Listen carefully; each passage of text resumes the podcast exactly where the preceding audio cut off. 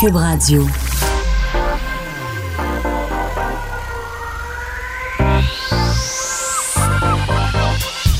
Même l'été, le midi, faut rester informé. de 11 à 13, avec Vincent Dessureau et Joanny Gontier. Cube Radio. Bonne fin d'avant-midi, bienvenue dans DES de 11 à 13. Euh, Joanie, bonjour. Salut Vincent. Ça va bien? Ça va très bien, toi? Oui, tu t'es retrouvé dans tes affaires? Ben écoute, là, c'est parce qu'il y avait un petit problème en début d'émission. Ma Ouais. robe était prise euh, sous ma chaise, le fil de mes écouteurs aussi. J'étais à quatre pattes sous la table.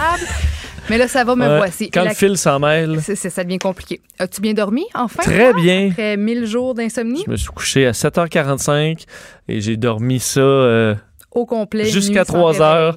réveil. Alors Parfait. vraiment, je suis, je suis rafraîchi complètement. Euh, rafraîchi comme, euh, comme la température un peu, qui Oui, est... euh, euh, qui se, se- ben, en fait, c'est très confortable, on est très bien. Euh, D'ailleurs, on attend un peu de d'averses, dépendamment d'où on se trouve au, au Québec.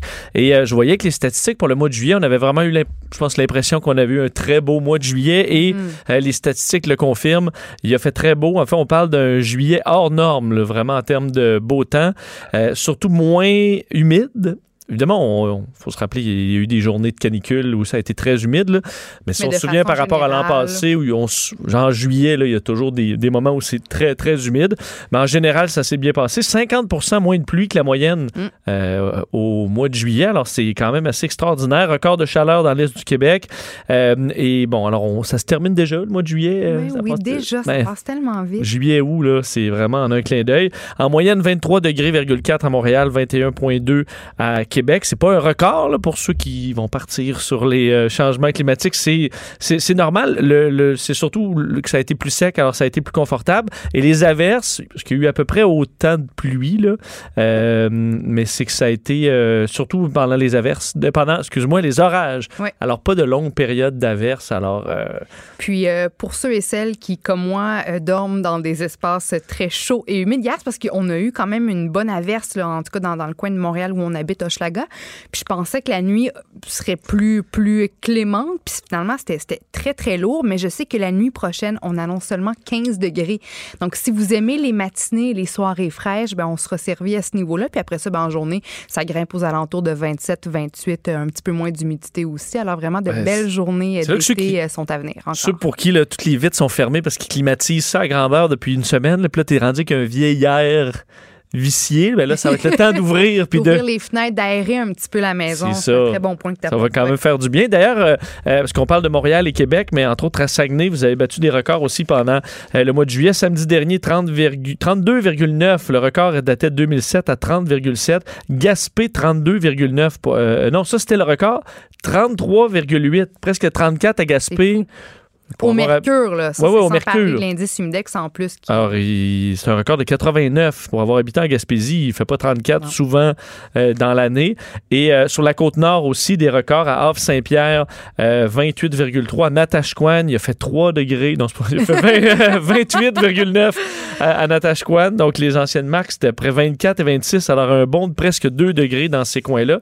Euh, je pense que ça, fait, ça Ben, leur a ça- fait du bien. Écoute, l'été passé, j'étais allée euh, dans, dans, en Gaspésie, entre autres. J'ai fait vraiment l'Est canadien. Puis c'était un été très, très chaud, même record au Québec. Puis je me souvenais que là-bas, là, j'ai apporté des vêtements d'été, mais j'étais en coton ouaté des fois en pleine journée parce que tellement c'est un climat tempéré, il y a beaucoup de vent là-bas. Puis c'était les matins puis les soirées étaient. Un petit vent de la mer. euh, Oui, c'était, j'étais vraiment surprise parce qu'il faisait tellement chaud sur le sud à Montréal, à Québec, que je me disais, ah, ben, ça va être le, le- le- le parfait bonheur, la, la grosse chaleur dans l'Est. C'était pas ça du tout, mais petit tant mieux, si, euh, tant mieux s'ils ont des, une belle petite chaleur de ce côté aussi. Euh, D'ailleurs, vous avez peut-être vu, parce qu'hier, oui, il y a eu des cellules orageuses. Évidemment, c'était très instable et euh, l'Environnement Canada a confirmé que c'est bel et bien une tornade qui a frappé Lac au Sable. Hier, tornade euh, F1. Alors, c'est toujours, bon, pas, de tornade immense, mais on s'entend que c'est quand même des vents de 135 à 175 km/h qui ont fait quand même des dommages sur certains chalets, certaines roulottes. C'est pas un record. Cette année, on est à deux tornades. Alors, la saison est avancée. C'est pas, pas anormal. On en a quand même pas mal. Euh, ça dure quelques secondes aussi. C'est pas euh, bon du même calibre que les grosses tornades aux États-Unis. Ils peuvent passer à travers deux villages. Exact, là. exact. Là. Fait qu'au moins, bon, c'est sûr que c'est, c'est, c'est, c'est poche qu'il y ait des dommages, des gens blessés, mais au moins, ça arrive subitement, ça repart aussi aussi rapidement que c'est arrivé, alors tant mieux. Dans les euh, autres, je parlais de records de météo, mais là, l'été va être, va être peut-être marqué pour un record plus triste, celui-là, qui est les écrasements d'avions et les incidents aériens au Québec. Euh, c'est drôle parce qu'on en parlait quand même pas mal dans les derniers jours et dans les dernières semaines. Il y a plusieurs cas très médiatisés. Il y en a eu d'autres moins aussi, euh, mais qui ont été euh, dans le monde de l'aviation assez, assez couverts. Et voilà qu'on cherche encore un avion disparu, cette fois en Abitibi-Témiscamingue. Donc, une nouvelle qui est tombée ce matin, comme quoi on cherche un avion, un Beechcraft Bonanza, donc un petit avion qui peut contenir six passagers, qui avait un seul pilote à bord, décollé de Oshkosh au Wisconsin, qui est un coin, on dire Oshkosh, un, un, festival aérien un des plus connus à travers le monde. C'est un coin qui, où il y a beaucoup de pilotes qui vont faire leur tour là-bas. Alors, il est parti de Oshkosh au Wisconsin, c'est quand même assez loin. Euh, lundi, vers 15h, 55 heures du Québec, et est disparu près, des, euh, près de Sainte-Terre en Abitibi-Témiscamingue. Donc, c'est loin. Là. Euh, disparu des écrans radars. et, et, ce qu'il y a de très particulier dans cette histoire-là, euh, parce qu'on voit d'ailleurs, on pouvait, l'avion probablement qui était assez équipé là, des dernières technologies, parce qu'on peut le suivre sur les sites où on peut suivre les avions de ligne, comme Flight Radar, Flight Aware. moi, j'en suis entre autres le Flight Radar 24 qui permet de suivre le, dernier vol de cet avion-là avant qu'il disparaisse. Et euh, c'est un, c'est assez anormal ce qu'on peut y voir là, pour avoir suivi un peu le, euh, le, chemin qu'a emprunté ce pilote-là, parce que ce qui est d'assez mystérieux, c'est que le pilote décollait donc du Wisconsin pas pour se rendre en sa côte nord, il se rendait au Connecticut, à Denbury, au Mais Connecticut. il est passé par Sainte-Terre? Euh, en fait, il, les, les destinations qui incompréhensible. Il, il, il a disparu vers 23h30. Alors, ce que ça me dit, moi, mon œil, on verra, on parlera à Jean Lapointe tantôt, un ancien pilote de ligne, évidemment expert dans, ce domaine-là plus que moi. Mais est-ce qu'on parle d'un pilote qui est peut-être tombé inconscient euh, en vol euh, et qui, a fait sur le pilote automatique un semblant de ligne droite, puisqu'on le voit qui se promène quand même un peu de gauche à droite, ce qui peut quand même euh, arriver aussi. Mais c'est des choses qu'on a vues parce que 5 heures, s'est écrasé à peu près après 5 heures de vol, ce qui m'apparaît l'autonomie à peu près maximale de ce type d'avion-là. Ça peut peut-être atteindre 6 heures, mais ça fait du sens, 5 heures. Est-ce qu'il y a eu un malaise en vol? Ouais, et qui, euh, tout simplement, fait des heures de vol en ligne droite. Ça s'est déjà vu jusqu'à temps que le, moteur s'éteigne. Mais quand un avion disparaît, là, tu, dis que tu as pu le suivre, tu as pu voir son dernier vol. Qu'est-ce qui fait que, soudainement, il disparaît de la carte? Ben, les radars, dans ce cas-là, euh, je, je, connais pas la technologie pour les sites Internet, mais sur les radars, parce que le radar, à un moment donné, tu es juste à trop basse altitude pour être vu. Donc, euh, c'est pour ça que les pilotes de chasse ou pour éviter les radars vont voler bas. Alors, tu, tu, le perds à un certain niveau. Mais tu sais, si l'avion vole, tu es capable de le traquer, soudainement, whoop, il disparaît. On peut pas on peut pas se dire que ah bon ben c'est sûrement à cet endroit-là euh, qui est tombé. Oui, sauf que comme là, les recherches, euh, tu sais, je veux dire, pourquoi ça prend autant de temps avant de trouver euh, Parce la que si c'était en pleine forêt, là, euh, une petite carcasse d'avion à travers les arbres, on l'a vu sur le dossier de l'hélicoptère du président de Savoura. L'avion était exactement sur la ligne qu'il devait prendre. Donc, un coin qui a été patrouillé plein de fois, mais je veux dire, tu es dans la forêt dense.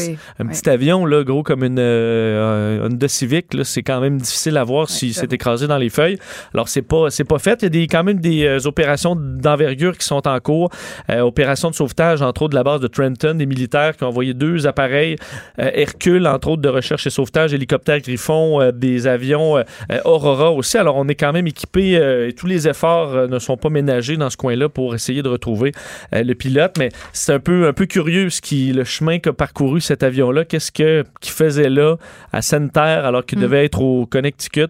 Évidemment, il y aura enquête lorsqu'on va le retrouver, mais ça paraît pas être très bon signe de voir un pilote euh, s'égarer comme ça en ligne droite à l'infini, ça m'apparaît comme étant possiblement un, malaise en vol. C'est à quoi ça me fait penser? Tu sais, euh, bon, quand les, nos personnes âgées conduisent des voitures, on, arrive à un point où on se demande est-ce qu'ils sont assez en santé, est-ce qu'ils ont encore toute leur tête pour être capables de conduire? Est-ce que ça aussi pour les pilotes d'avion, quelqu'un de plus âgé ou dont la santé est peut-être un peu chambranlante, est-ce que, je voudrais, est-ce que des, des, des, des, mesures de sécurité ou est-ce qu'on leur pose des questions à ces gens-là qui euh, sont ah oui, ben, c'est super sévère. En fait, à, partir d'un certain âge, puis j'oublie, euh, comme moi, mon médical, c'est aux 5 ans. Là, euh, donc, j'ai pas à le faire tout le temps. En vieillissant, ça se rapproche. C'est de plus. Et à mon mon avis pour une personne plus âgée, j'oublie, je devrais le savoir par cœur pour mon examen, mais euh, je pense que c'est aux années. Là.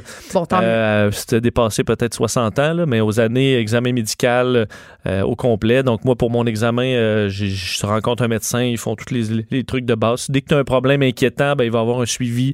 Certains, ouais. Des fois, tu peux avoir une exclusion, par exemple, tu peux pas voler de nuit si tu perds certaines capacités de vision ou autre. Là, alors, tu peux avoir certaines restrictions, mais c'est très suivi, là, pas mal plus qu'en voiture. Alors, euh, on verra, mais une histoire un peu, un peu curieuse qui s'ajoute à toutes les autres qui, euh, qui, sont, euh, qui ont malheureusement fait le tour des médias dans les dernières semaines. D'ailleurs, on parle de, de, de ces petits avions aussi Oui. dans l'actualité technologique aujourd'hui. Ben, tu sais, on parle beaucoup de, de, de piratage, de, de vol de données, de vol d'informations. On parle d'avions beaucoup euh, ces temps-ci dans l'actualité, comme on l'a dit.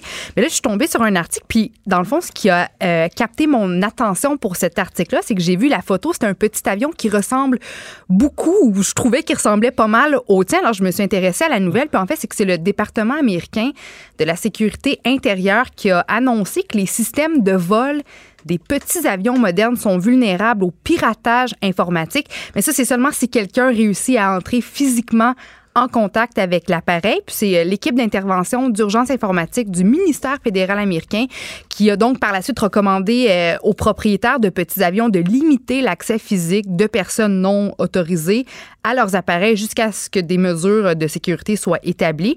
Puis en fait, c'est l'entreprise de cybersécurité basée à Boston, la compagnie Rapid 7, qui a découvert qu'un pirate, oui, ben, pourrait perturber les messages électroniques transmis sur le réseau d'un petit avion en connectant, par exemple, euh, au câblage un dispositif qui pourrait interférer avec les données du moteur, de la boussole, de l'altitude.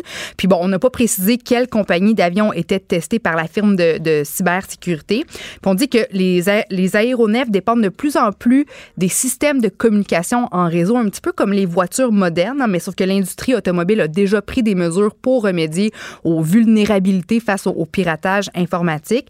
Puis, euh, bon, le rapport de, de Rapid 7 concerne uniquement les, les petits avions. On dit que les gros avions utilisent souvent des systèmes plus complexes qui doivent satisfaire à la base des, des exigences de sécurité supplémentaires.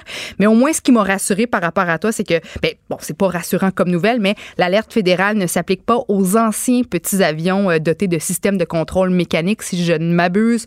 Moi, Ton je- avion, c'est un old school, c'est un old school, Oui, non? 1979. OK. Mais, Donc, euh, je suis pas très inquiet de, de piratage parce que c'est des câbles et, euh, et euh, c'est plus la, la rouille dans ce cas-là qui serait le danger. Mais tu sais, les nouvelles sont tellement mauvaises en ce moment dans le milieu de l'aviation, dans le milieu des, de l'informatique, des données. Là, on combine les deux. Je me dis, ça peut-tu arrêter 30 secondes? On dirait que ça, Ouais. ça m'inquiète davantage que quelqu'un puisse entrer dans le système d'un avion, pirater ça. Je veux dire, ça, Mais ça- l'inquiétude, on embarque dans de quoi de sérieux, là? surtout, c'est que euh, effectivement, euh, ils font bien de, de le noter parce que de- les nouveaux petits avions, on s'entend que c'est pas le même prix que, que ce que j'ai. Là, on parle les, euh, les les Cirrus, par exemple, sont des avions très populaires, mais on est plus dans le demi-million de dollars là, et plus, dépendamment comment c'est équipé. Mais c'est ultra, ultra high-tech et euh, effectivement, c'est des problèmes, des, des programmes informatiques qui sont pas Évidemment, c'est ultra testé quand même, mais c'est pas la complexité de ce que tu installes dans un Boeing euh, Mhm. 777, là, peu importe. Et euh, c'est aussi que c'est les, les petits avions de ce genre-là, là, c'est généralement du monde assez fortuné qui en possède. Donc, souvent, ça peut être des chefs d'entreprise, Ouais. ça peut être des, euh, des vedettes, euh, des gens qui peuvent peut-être être ciblés. Parce que tu dis, écoute, là, je commencerai les gens commenceront pas à se faire. euh, c'est quoi l'utilité de commencer à faire hacker plein d'avions euh, de ça. particuliers? Ça, ça sert à rien. Mais pour quelqu'un. De cibler des gens puissants, par cibler des gens puissants, que ce soit de les faire écraser ou tu prends le contrôle de leur avion puis tu appelles leurs proches, tu dis, garde. Je, le fais euh, si tu me donnes pas tant d'argent. Évidemment, c'est des scénarios un peu euh, complexes, mais qu'on peut lier à ce qu'on voit dans le système de la santé, c'est-à-dire qu'il y a des, plusieurs appareils vrai. euh, qui, qui vont des, des- des équipements pour survivre là, dans les hôpitaux qui sont très vulnérables Mm. à des cas de piratage comme ça. Puis tu dis quelqu'un peut très bien se faire assassiner de cette façon-là. C'est pas la façon la plus simple, là, on s'entend. Puis Mais quelqu'un qui veut réellement peut. Puis au moins, on, on est en train de réaliser à quel point nos systèmes, dans, dans différents aspects de la vie, ont, ont des failles. Puis il faudrait adresser ça euh, assez, assez, assez rapidement. Et c'est vrai que de, de fermer physiquement l'accès aux avions, ça reste que tu peux aussi saboter. euh, ça s'est vu en parachute, là, une femme, euh, mettons, euh, une cocu, Oui. qui coupe les câbles de, de- du parachute de son mari? C'est arrivé pour vrai? Ça, j'ai oui, il y a quelques années, c'est arrivé au. Euh, ouais, hey, euh, faut il me semble que c'était aux États-Unis. Donc, euh, le gars, il a ouvert, puis parachute Oh est parti, puis son parachute de réserve aussi avait été coupé. Donc, euh, pas grand-chose à faire. Wow. Alors ça, tu fermes l'accès, mais sauf que sur des aéroports assez... euh, disons que moi, à Saint-Hubert, euh, l'accès est barré euh, de façon assez solide, mais sur des petits aéroports, là, effectivement, tu veux avoir accès, euh, pas trop de problèmes. Parlant d'avions et d'aéroports, je me suis toujours posé une question. Peut-être que tu vas la trouver un peu, un peu niaiseuse, mais c'est pas grave. Je me la suis posée quand même, puis je cherchais des réponses. Je me demandais pourquoi est-ce que les avions sont blancs? Tu sais, tous les avions sont blancs. Fait que j'ai fouillé un petit peu là-dessus ce matin. pas tout, mais, Mais pas- ah, oui, mettons raison. vraiment Euh, pas tous une les avions, grande raison. majorité. Tu as raison, mais... Je pense à Chrono Aviation, leurs avions sont noirs. Là. Oui, il y a Spirit Euh, jaune. oui, mais, ça. Mais, de façon ouais. générale, je me dis pourquoi on... C'est une très bonne question. Je suis sûr que la réponse est très intéressante. Ben, premièrement, il y a, il y a quelques, il y a quelques pistes. Premièrement, c'est que la couleur, la peinture blanche, c'est la couleur la moins chère. Pour couvrir euh, un avion de peinture dans son intégralité, ça prend plusieurs couches. Donc, le coût c'est plus banal. Le blanc demande moins d'entretien que les autres couleurs. Le blanc, c'est la couleur qui réfléchit, le plus les rayons de soleil. Donc, l'avion absorbe moins de lumière et moins de chaleur, ce qui lui permet de, refroidir plus rapidement, tant au sol qu'en vol. Puis ça, ça représente ben, une autre économie importante pour les compagnies aériennes qui ont à, dépenser moins d'énergie, moins de carburant pour refroidir par la, suite leur- leurs appareils. Puis aussi, on dit que les compagnies aériennes s'échangent les avions, les louent, les revendent. Puis c'est pas mal plus facile de prendre un avion blanc puis de simplement changer le logo que de changer toute la couleur au complet euh, de l'avion. Donc, c'est quelques raisons qui expliquent pourquoi la majorité des avions sont blancs. Mais là, je me dis, tu sais, je pense à, justement à Chrono Aviation qui a des avions noirs. Oui, c'est C'est- Ça doit être. C'est-tu logique comme décision, Non, comme choix de en fait, peinture? je pense que, Chrono- je pense que dans le monde, Chrono, c'est à peu près les seuls qui, qui ont des avions noirs. Mon explication à moi, d'un, il faut dire qu'ils sont partis plus petits, puis c'est très cool, là, avoir un... En fait, c'était visuellement beau. C'est badass un ça peu, à la base, ouais. Et euh, il y a que le problème de la, de la chaleur est moins grand quand, on, est dans un pays nordique. Vrai. Et euh, les avions comme les gros 737, maintenant achetés par Chrono, euh, vont dans le nord. C'est des avions qui ont davantage à combattre le froid que la chaleur. Ah, Alors, c'est oui, peut-être bon même un avantage pour dégivrer l'avion. Je ne leur ai pas posé la question parce que je me la posais moi-même, mais je ne l'ai pas fait. Mais à mon avis, c'est plus un. Ça peut être un avantage. Est-ce que ça l'est sur le ouais. terrain? là? Mais à mon avis, la problématique de la chaleur, tu sais, c'est sûr que si tu en Arizona, là, d'un avion noir, euh, Bonne chance. ça va être l'enfer.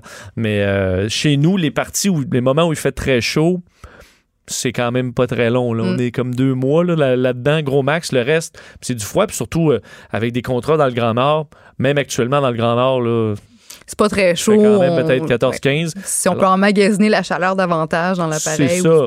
À l'extérieur, tant mieux. On le prend. Alors, c'est mon explication, mais en général, ce qui est intéressant, c'est que c'est les mêmes raisons qu'on qu'on peinture blanc des avions, qu'on peinture blanc les, les- les- le, le- le 3,5 euh, demi-sous-sol d'un appartement. Là. Ouais. Parce que c'est la peinture la moins chère, puis tu veux pas mettre de primer après, parce que repeinturer par-dessus ou régler une couleur, c'est encore plus compliqué. Ben tu vois, moi, mon 3,5 dans Hochelaga, à l'époque, mon demi-sous-sol, je l'avais peinturé vert lime. Oh! Ce fut une erreur. Est-ce qu'il a fallu que tu le remettes en blanc, puis Ben, c'est ça, parce que le, genre, en fait, je l'ai fait sans demander la permission aux copains, vois-tu? Puis t'arrives à la maison, puis l'appart était vert.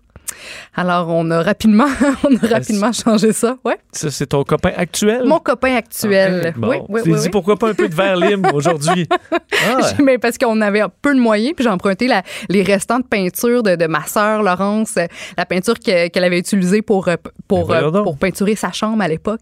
Puis moi, j'ai je trouvais que, ben, je sais, non mais Vincent, je suis pas à ma première qui, fait, qui fait ça? ben, ben, moi, visiblement. Ouais, qui peinturé au complet, vert lime.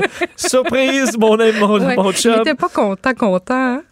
Est-ce que c'est toi qui as tout remis? euh, Ben non, ben je bon, c'est chicané un peu, puis après ça, ben les deux, euh, les deux, on a on a rep- repeinturé ça en blanc.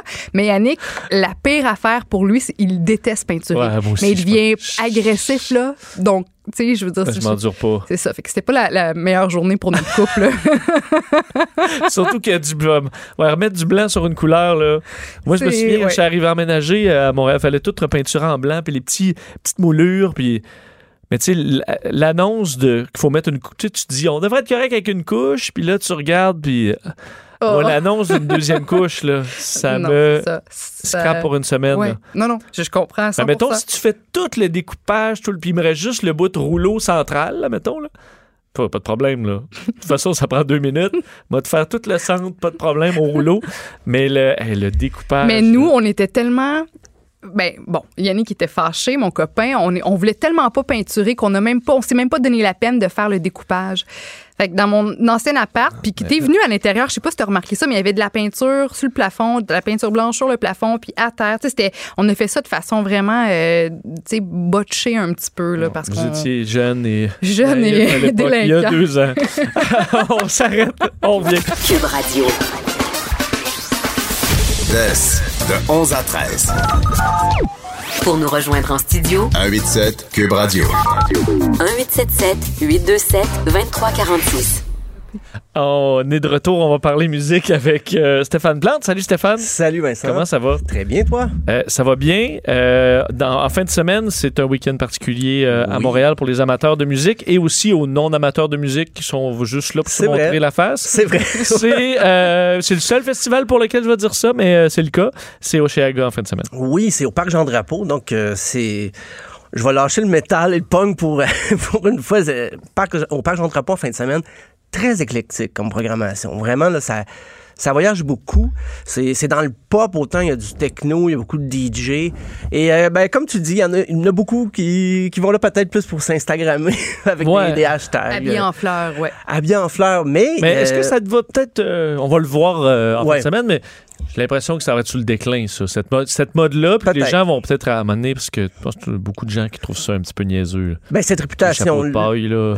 est, est méritée. C'est ça le problème. La Ouais. réputation est un peu méritée aussi parce que beaucoup de gens, justement, assistent à Chicago et tu te demandes, mais quel show ils ont vu. Mais Ben, c'est- C'est calqué sur Coachella, Oui, euh, beaucoup. où la mode est très, très, très euh, importante, prend, prend les devants. Puis, tu sais, quand les boutiques comme H&M créent des sections dans leurs boutiques, Coachella ou Ah même oui. Oceaga à Montréal, à un moment donné, c'est que ça démontre à quel point le, le look euh, prend trop de place. là. ben, c'est ça. Ben, musicalement, il faudrait pas bouder son plaisir quand même. J'ai découvert des artistes là-dedans parce que pour vrai, il y a beaucoup de noms qui, qui- je vais être très honnête, que je, je connaissais pas. Là. Même euh, à première vue sur l'affiche, je pense que le seul nom que j'ai reconnu, c'est Jean Drapeau. Ah, le- parc Jean non, mais, non, mais pour vrai, non. là, Il y avait des groupes là-dedans. Il y a des groupes qui roulent leur boss quand même depuis un moment. Mais de toute façon, si les gens ne Euh. sont pas là pour la musique, tu peux leur passer n'importe quel groupe indie. tu sais, tu peux dire c'est indie, euh, c'est bien connu quelque part. Mais il y en a des très bons. là. Je, rigole un peu, mais j'ai découvert et redécouvert des groupes. Je, je OK, ils tournent encore. Euh, c'est le cas vendredi. Interpol. Je sais pas si Oui. c'était dans la même époque un peu de, Killers à leur début, de Strokes, ceux qu'on appelait les sauveurs du rock à ce moment-là, au début des années 2000. Euh, mais eux autres étaient un peu plus alternatifs, Interpol, groupe de, Brooklyn, un peu comme peut-être Joy Division, un petit côté un peu... euh, sombre. Euh, sinon, il y a The Lumineers qui, on va écouter un extrait, c'est genre de tune que tu dis, ah, ok, c'est eux autres qui chantent ça.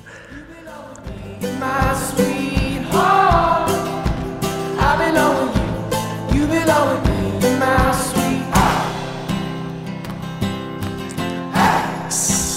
Chanson qu'on a entendue un petit peu beaucoup, ouais. à la radio. Ben, c'est pour euh, le- la référence un peu, c'est country folk, des fois ils se promènent beaucoup, mais ils peuvent euh, se vanter d'avoir toute une fanbase quand même, euh, ici même à Montréal, de Lumineers.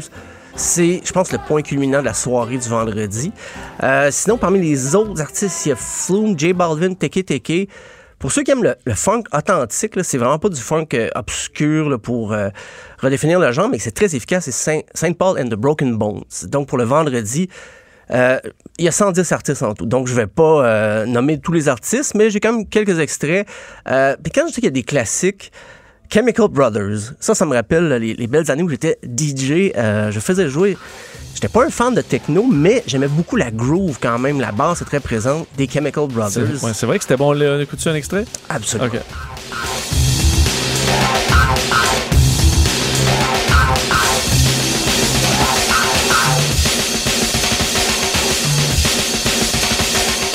On voit des films là-dessus, il me semble. là, Oui, oui, euh, de poursuite. Moi, ce que j'ai retenu, t'as été DJ Oui, j'étais DJ. dans les bars ou juste pour tes petits parties d'amis, Euh, DJ de garage ou... Non, dans un bar à Sherbrooke. euh, C'était dans, les, Oh, les années c'est 90, oui, au Café du Palais. Ça n'existe plus, le bar Tu faisais plus. jouer du quoi? C'était quoi ton... ton... Ben, c'était un bar universitaire, donc beaucoup, beaucoup de, de- de jeunes qui allaient à l'université de Sherbrooke. Fait que c'était assez, je dirais pas top 40, mais il y avait beaucoup de Chemical Brothers, euh, mais aussi beaucoup d'Offspring. Offspring, de Green Day, Blink 182. Et euh, il y avait Underworld, je faisais jouer Prodigy aussi. Mais dans la même soirée, on se promenait beaucoup. Il fallait garder le plancher de danse animé. Nine Inch Nails aussi, Nirvana, voilà. Moi, je Là, t'avais toujours euh, une, une fille qui venait les Spice Girls. On veut les Spice Ouais, Est-ce ça, que, je- t'es- est-ce que t'es- tu vivais bien avec ça ou Euh, mais non, moi je vais mettre mes affaires? Ben ça, Spice Girl, c'est- c'était non. Même mon patron, il voulait que ça, ça garde un côté rock, le bar, Ouais. alternatif rock. OK. Euh, il m'était fait demander NSYNC aussi. Et puis, Oh! oui, mais ça, ça, non. Ça, tu vois, c'était la catégorie, euh, non, Ricky Martin, même chose. Mais J'aurais été cette fille, là. Excuse-moi, peux-tu me jouer? Moi, puis mes amis, là. on-. Mais non, c'est pas arrivé. Euh, c'est... Mais Chemical Brothers, c'était dans mes favoris. Quand, quand les gens m'en demandaient, j'étais content de le mettre parce que c'était pas tous les soirs, mais c'était, c'était mes chouchous.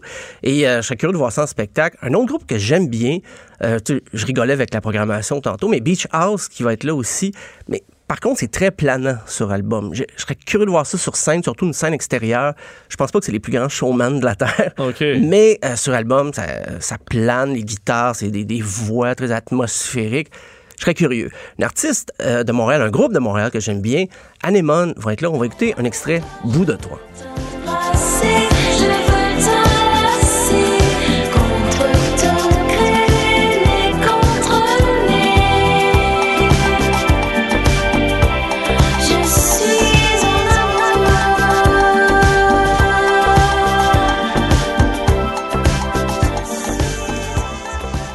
C'est très pop. Euh, moi qui habituellement, j'aime toujours dire, ah, j'aime pas le, le- le pop trop léché, tout ça, mais j'aime bien Anemone et mes amis comprennent pas. mais j'aime bien ce que, ce que le groupe fait parce que oui, c'est un groupe. Anemone, malgré le nom, c'est c'est un groupe euh, complet de musiciens. Euh, mais il y a une certaine audace des fois dans l'exécution. Et puis, ben, je suis content que Oshiaga a des groupes parce que oui, c'est un festival qui est né à Montréal, mais on s'entend, on veut des artistes internationaux d'envergure. Et... Mais on fait une place quand même aux artistes euh, locaux. Il y aura aussi les louanges qui plus besoin de présentation qui va être là. Vincent Roberge de son vrai nom. J'aime, toujours rappeler son vrai nom.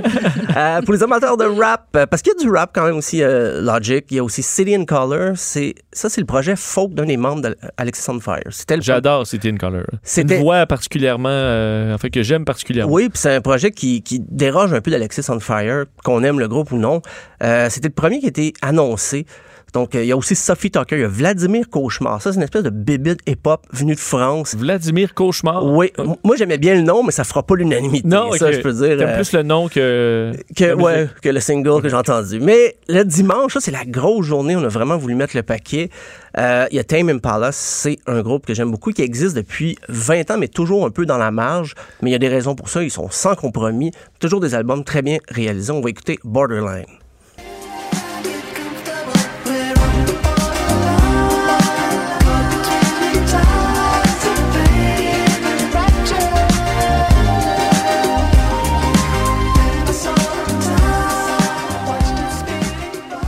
Ah, c'est bien. Oui, quand même, Ouais. mais euh, ça varie beaucoup. Des fois, c'est plus funk que ça, mais euh, et sinon, ben, le, le gros spectacle, je pense, du dimanche, c'est Childish Gambino. Oui. Il va être là. Euh, grosse année pour lui, il y a eu, au Ah ouais. M- dernier MTV Music Award, il y a eu ben, son clip qui, euh, on peut pas passer à Un côté des du clips clip. de l'année, ouais. Absolument. Il y a eu la meilleure réalisation, meilleure chorégraphie et meilleure vidéo avec un message. Ouais. Et d'ailleurs, ceux qui cherchent un moment peut-être dans le festival qui aura un message, c'est un festival qui se veut peut-être apolitique. Il n'y a pas beaucoup de, de contestations, j'imagine, dans les artistes.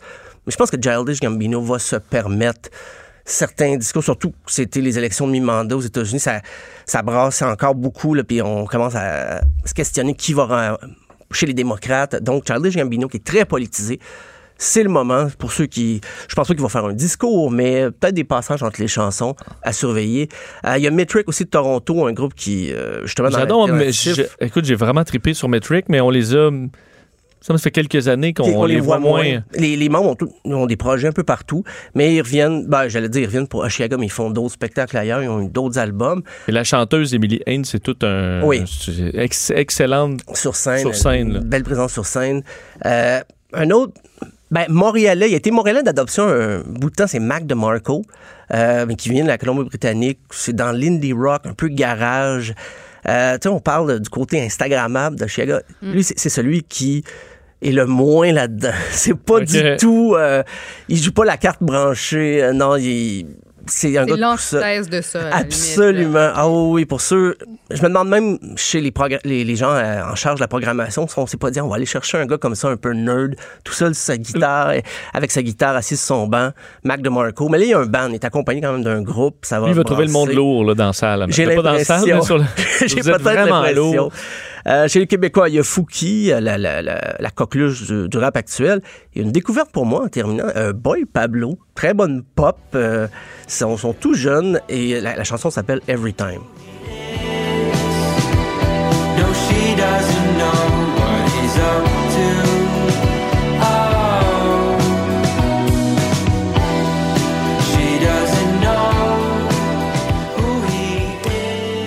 Comprend dans ce que tu nous as fait entendre, il n'y a pas de mosh pit. Là. Non, non, ça, ça serait étonnant s'il y a ça. des mosh pits euh, durant le, le festival. c'est Fait que les marguerites dans nos cheveux, ils, se font...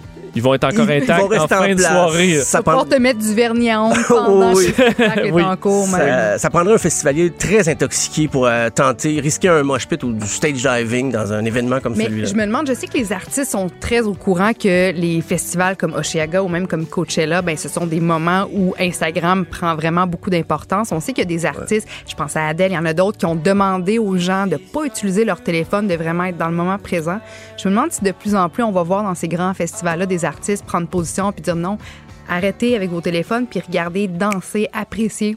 Je me demande si ça va se produire. Ben, je serais pas étonné en fin de semaine euh, que ça se produise. Je connais pas la personnalité de tous les artistes qui, qui sont présents, mais j'ai vraiment l'impression a, ça va se manifester à un moment ou l'autre. Mais comme celui dont tu, dont tu parlais, là, qui est vraiment, qui joue pas la game Instagram du tout, peut-être ouais. que lui, il va, il va, il, Il va peut-être partager son réagir, va réagir, ouais.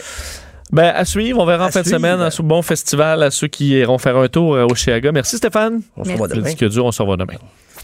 Jusqu'à 13. Vous écoutez DES de 11 à 13 avec Vincent Dessureau et Joanny Gontier. Dans l'actualité, euh, ben, un dossier qui, est, euh, qui est euh, récurrent depuis quelque temps, c'est évidemment la sécurité informatique, sécurité de nos données avec euh, le dernier dossier de Capital One et aussi euh, le plastique.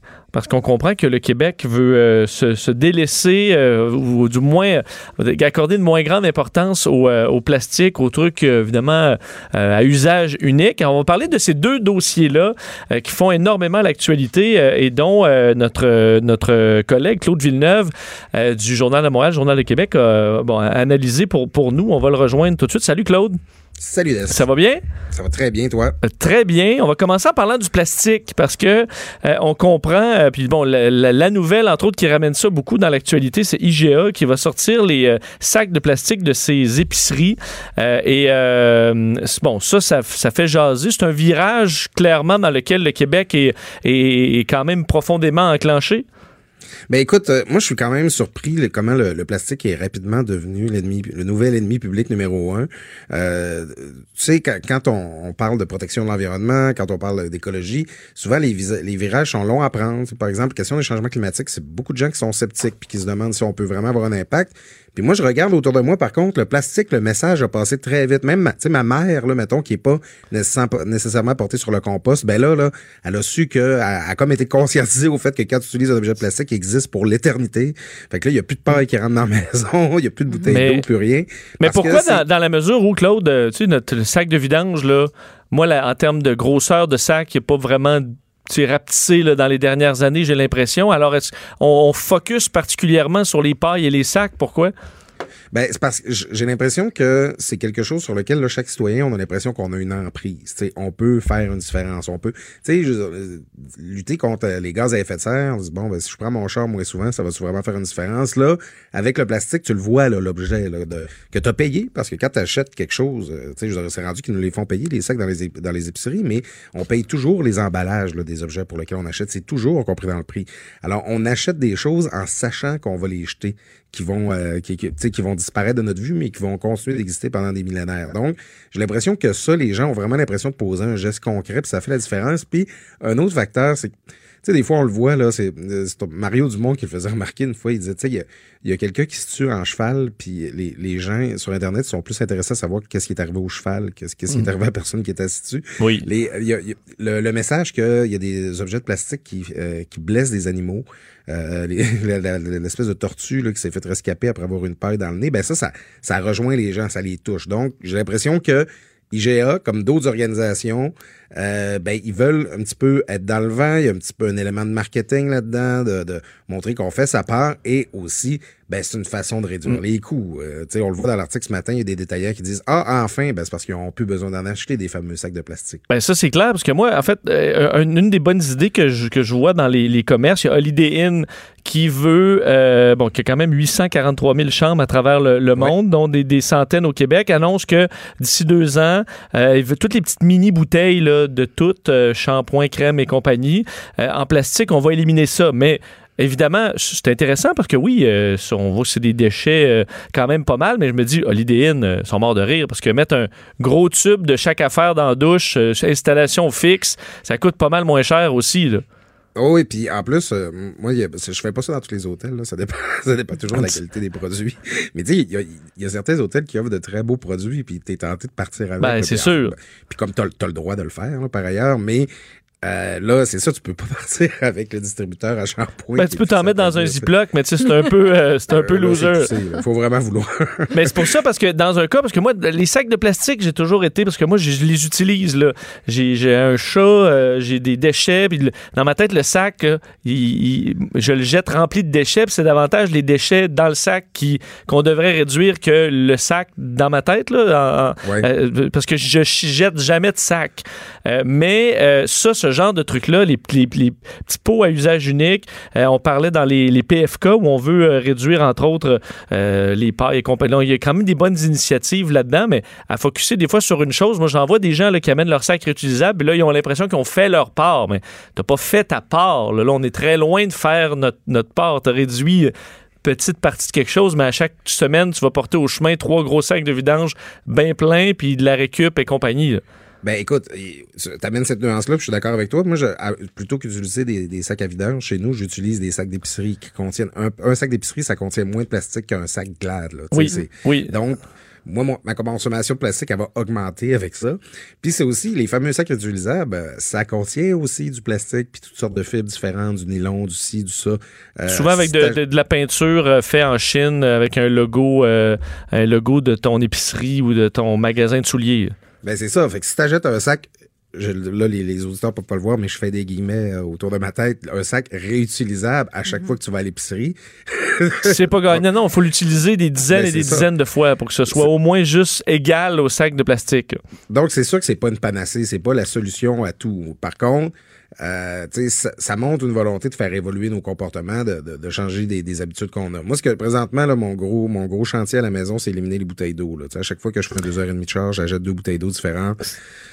Là, j'essaie, autant pour euh, la, la propreté de mon auto que pour la survie de la planète, j'essaie de me convertir aux gourdes. Mais je te dis, il faut que tu y penses, il faut que tu développes des nouvelles Ben, habitudes. C'est pour ça qu'il y a de la résistance. Surtout que, admettons, euh, euh, tu t'arrêtes, là, moi qui fais beaucoup de routes, je veux dire, de l'eau, euh, si tu vas au dépanneur, là, à moins que tu te serves dans la petite champlure de la Ah toilette, c'est ça. là, mais euh, faut que tu veux de l'eau fraîche, tu as besoin de t'acheter une bouteille d'eau, il n'y a pas de prise d'eau euh, où tu peux. Alors, des fois, c'est quand même. Ça va être des installations aussi à mettre un peu partout dans les villes et ailleurs. La petite buvette là, qui te sort une espèce d'eau chaude, là, un petit filet, là, puis, tu paix dégueulasse. avec la langue. Ben, c'est ça, c'est sûr, quand t'as soif, là, je veux dire, une bonne bouteille d'eau froide, euh, c'est le rêve, là. Alors, c'est, ça va prendre des points d'eau intéressants pour que tu, tu puisses traîner ta, ta gourde en tout temps puis te remplir.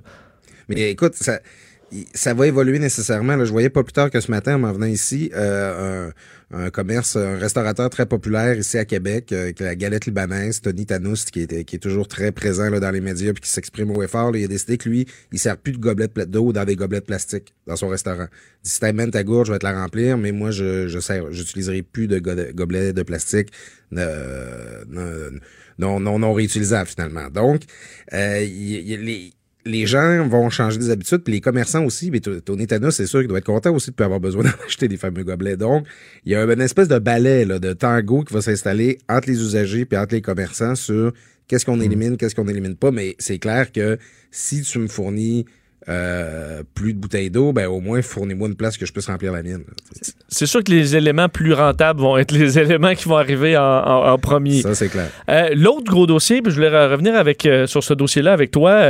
Bon, le dossier Capital One fait beaucoup jaser dans les derniers jours. Ça inquiète encore beaucoup de gens qui étaient déjà marqués par le dossier des jardins. Dans certains cas, ils sont victimes sur les, les deux fronts. Là. On comprend qu'à peu près un million de Canadiens se retrouvent avec leur numéro d'assurance sociale bon, dans, dans la, la- la fuite de Capital One. Hier, euh, on comprend que bon, Bill Morneau, le ministre fédéral des Finances, qui demande euh, une enquête donc du bureau du surintendant des institutions financières pour comprendre la situation. Euh, on, bon, on en est où là-dedans selon toi? Est-ce que le politique peut vraiment faire quelque chose? Est-ce qu'une enquête peut faire, que, faire évoluer le dossier de Capital One? C'est- les gouvernements sont mal pris là-dedans parce que ils veulent avoir l'air de faire de quoi? Ils veulent avoir l'air de s'en occuper, puis d'être très, très, très vigilants, puis de protéger nos intérêts, mais c'est ça.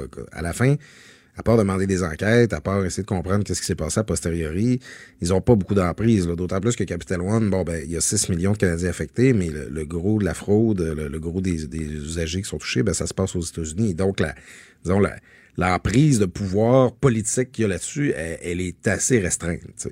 Euh, par contre, il y a quelque chose qui- qui- qu'on voit à Capital One, c'est que c'est arrivé, c'est arrivé chez Desjardins, c'est déjà arrivé à Radio-Canada auprès de ses salariés, c'est déjà arrivé chez Uber, c'est arrivé, ça va arriver encore. C'est une nouvelle réalité avec laquelle il faut composer. Euh, et pas si nouvelle que ça, par ailleurs, mais on a vraiment besoin de repenser tout notre environnement de gestion de données, là, présentement. euh, comment c'est régulé. C'est là que les gouvernements peuvent intervenir, en fait. En donnant, en fixant la barre réglementaire de du niveau de sécurité qui est attendu de ces entreprises-là qui, amassent des quantités énormes de données. Là, on parle de centaines de millions d'individus touchés là, dans, dans le cas de Capital One, dans le cas, dans le cas d'Equifax en 2017 aussi. Alors, les gouvernements vont devoir revoir leur cadre réglementaire. Ça, c'est évident, mais tu sais, par où prendre ça? Je veux dire, moi, je, je suis pas un spécialiste là, en, Ouais. en gestion de données, en informatique, tout ça, j'aurais la misère à le prendre, mais à la fin, les citoyens vont aussi avoir une responsabilité importante et ça, c'est pas gagné. Ben D'ailleurs, on s'imagine des, des jeunes qui tombent sur le marché du travail. Eux, euh, évidemment, dans les, les cours euh, au, au secondaire, t'as pas de cours sur les impôts, sur les frais de crédit, sur les Non. dangers, justement, du genre. Alors, ils se retrouvent avec carte de crédit, les comptes euh, sont, sont très connectés. Même chose pour des personnes, ah, c'est des boomers là, qui commencent à découvrir, euh, qui se sont achetés un iPad, puis qui s'en viennent super connectés, puis là, ils envoient plein de choses, puis là, euh, ils sont assez vulnérables dans bien des cas. Il n'y a pas de, mode de, de, de mode d'emploi quand tu achètes un iPad, quand tu achètes un ordinateur sur comment gérer euh, qu'est-ce qui est un faux, un faux courriel, qu'est-ce qui est légitime. Euh, c'est assez dur de s'y retrouver. Ça vient souvent par expérience, puis en étant extrêmement prudent, ce que tout le monde n'est pas. Donc, il y a un côté connaissance où euh, il y a un gros vide là-dedans là, pour la population. Ben écoute, plus largement, il y a toute la question de l'identité numérique, là, tout ce qu'on laisse comme trace en ligne. Là. Moi, je, que, on parle des, des, des jeunes qui arrivent euh, dans le système, on parle des boomers aussi. J'ai des choses à dire sur les deux, mais entre les deux, il y a les parents là, qui documentent là, le moindre caca de leur enfant là, dès sa naissance. Oui. Il faut se dire que cette cet enfant-là, là, il va devenir une personne, un adulte dont toute la vie va avoir été documentée en ligne ou à peu près. T'sais, nous autres, c'est pas notre cas. Tout ce qu'il y a en ligne, c'est ce qu'on a bien voulu mettre. Mais pour les, les, les enfants de demain, là, leurs parents commencent déjà à leur bâtir un bagage numérique. Là, après ça, il y a ça. Il y a Quand t'arrives, puis tu es un consommateur toi-même, tu te bâtis un dossier de crédit, il y a une prudence, il y a une vigilance qu'il faut avoir puis qu'il faut développer. Il va falloir former nos jeunes là-dessus. Puis, comme tu l'as dit, les baby boomers, moi, j'en connais que tu sais, dès qu'il y a un pop-up qui apparaît dans leur fenêtre, ah, vous êtes mal protégé, Norton, installez-vous un nouvel antivirus. Il faut que tu, il faut que tu les convainques de pas sortir leur carte de crédit. Il faut que tu Oui. leur expliques pourquoi ils n'ont pas besoin, parce que leur réflexe, ce serait de le faire. Euh, Il y a beaucoup de gens qui sont énormément vulnérables. là. Moi, je monitore presque autant mon, mon dossier de crédit à moi que celui de ma mère. c'est bien. Bon fiston. Les, oreilles- les oreilles vont lui sciller, là, parce que c'est la deuxième fois que je parle d'elle aujourd'hui, mais c'est ça, là, je veux dire, pour nos parents retraités, pour euh, des gens, là, puis encore plus âgés, là, tu sais, ma, grand-mère, mettons, elle a 85 ans, elle reste dans un CHSLD, elle a néanmoins, elle, elle, elle- elle ira pas, là, suivre son crédit sur Equifax, là, ça va pas arriver, elle fera pas ça, elle. Mais elle, elle a quand même une identité numérique, elle a quand même des données, là, qui sont disponibles un peu partout. C'est énorme, qu'est-ce qu'on a comme chantier d'alphabétisation numérique, développer là, des pare-feux euh, pour protéger les gens, ben, pas contre eux-mêmes, parce que des fois, ça arrive sans que tu rien fait, mais euh, pour que les gens ils, su- ils- ils suivent leurs affaires puis qu'ils soient capables de réagir si jamais ils sont l'objet d'une fraude. D'ailleurs, tu as fait l'exercice auprès d'Equifax, les inscriptions Ah. et compagnie. Puis je comprends que, parce qu'on a vu plusieurs personnes qui, qui sont sorties au début pour dire que ça avait été difficile. Puis on se dit, des fois, ça peut être une personne plus âgée, moins habile. Euh, toi qui es dans la fleur de l'âge, ça s'est passé comment? Ben c'est ça, c'est que moi je suis complètement découragé parce que je suis habitué de faire affaire euh, en ligne. J'avais même déjà un compte chez Equifax parce que j'avais voulu vérifier mon crédit il y a quelques années. Puis là, ben quand j'ai reçu la lettre de Desjardins parce que je fais partie des des gens qui sont affectés, ben euh, je, je suis tout de suite allé créer mon abonnement, mais là j'ai déjà un compte de créer, fait que là il faut que je comme, que je merge là, comme on dit en bon français, que, que je fusionne, Fusionne. mes deux comptes. Euh, et ben il faut que je récupère mon ancien compte pour ça, mais moi j'avais créé ça en 2014, là. mon nom d'utilisateur, mon mot de passe, est-ce que je m'en souviens? Non. Alors j'ai utilisé une question de sécurité, j'ai dû répondre à une question de sécurité pour le récupérer, mais Equifax ils prennent pas les accents.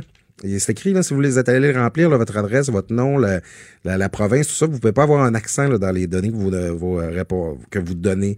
Euh, alors moi, j'ai répondu à la question de sécurité que je ne nommerai pas, puis je donnerai pas la réponse non plus, mais en mettant un accent, puis là, tout a gelé, il faut que je parle à quelqu'un. Puis là, ben, j'aurais préféré être autonome, pouvoir gérer mes affaires moi-même, mais non, mais là, là, il faut que j'attende. Samedi, là, 2h43 en ligne avant que je me décourage.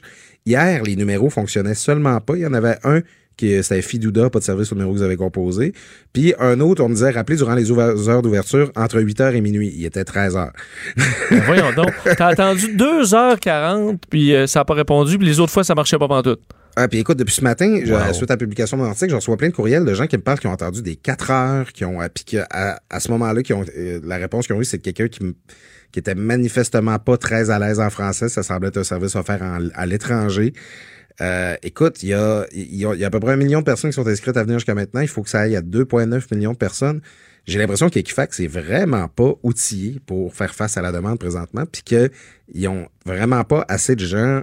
En tout cas, ils ont manifestement pas beaucoup de gens à Montréal en mesure d'offrir un service en français. Mais Claude, je sais qu'on peut passer par euh, Desjardins parce que mon père le fait, a réussi. Ça a pris seulement quelques minutes. En appelant à Desjardins, il y a euh, quelqu'un là-bas qui te parle et cette personne-là va prendre tes données, tes mots de passe, tes informations et va s'occuper de transférer à Equifax toutes tes données pour que ton dossier soit ouvert. Par la suite, efficace, euh, efficace, Equifax va te, con- va te contacter, va te, va te contacter pour confirmer que ton dossier est bel et bien ouvert. Donc ça, c'est peut-être une option aussi parce que même moi, j'ai essayé d'ouvrir mon, dossier auprès d'Equifax puis ça n'a jamais fonctionné. Puis là, avec ce que tu me dis, j'ai encore moins envie de le faire. Mais voilà, je, crois qu'on peut euh, y, arriver plus facilement peut-être maintenant euh, si on passe par, euh, par Desjardins.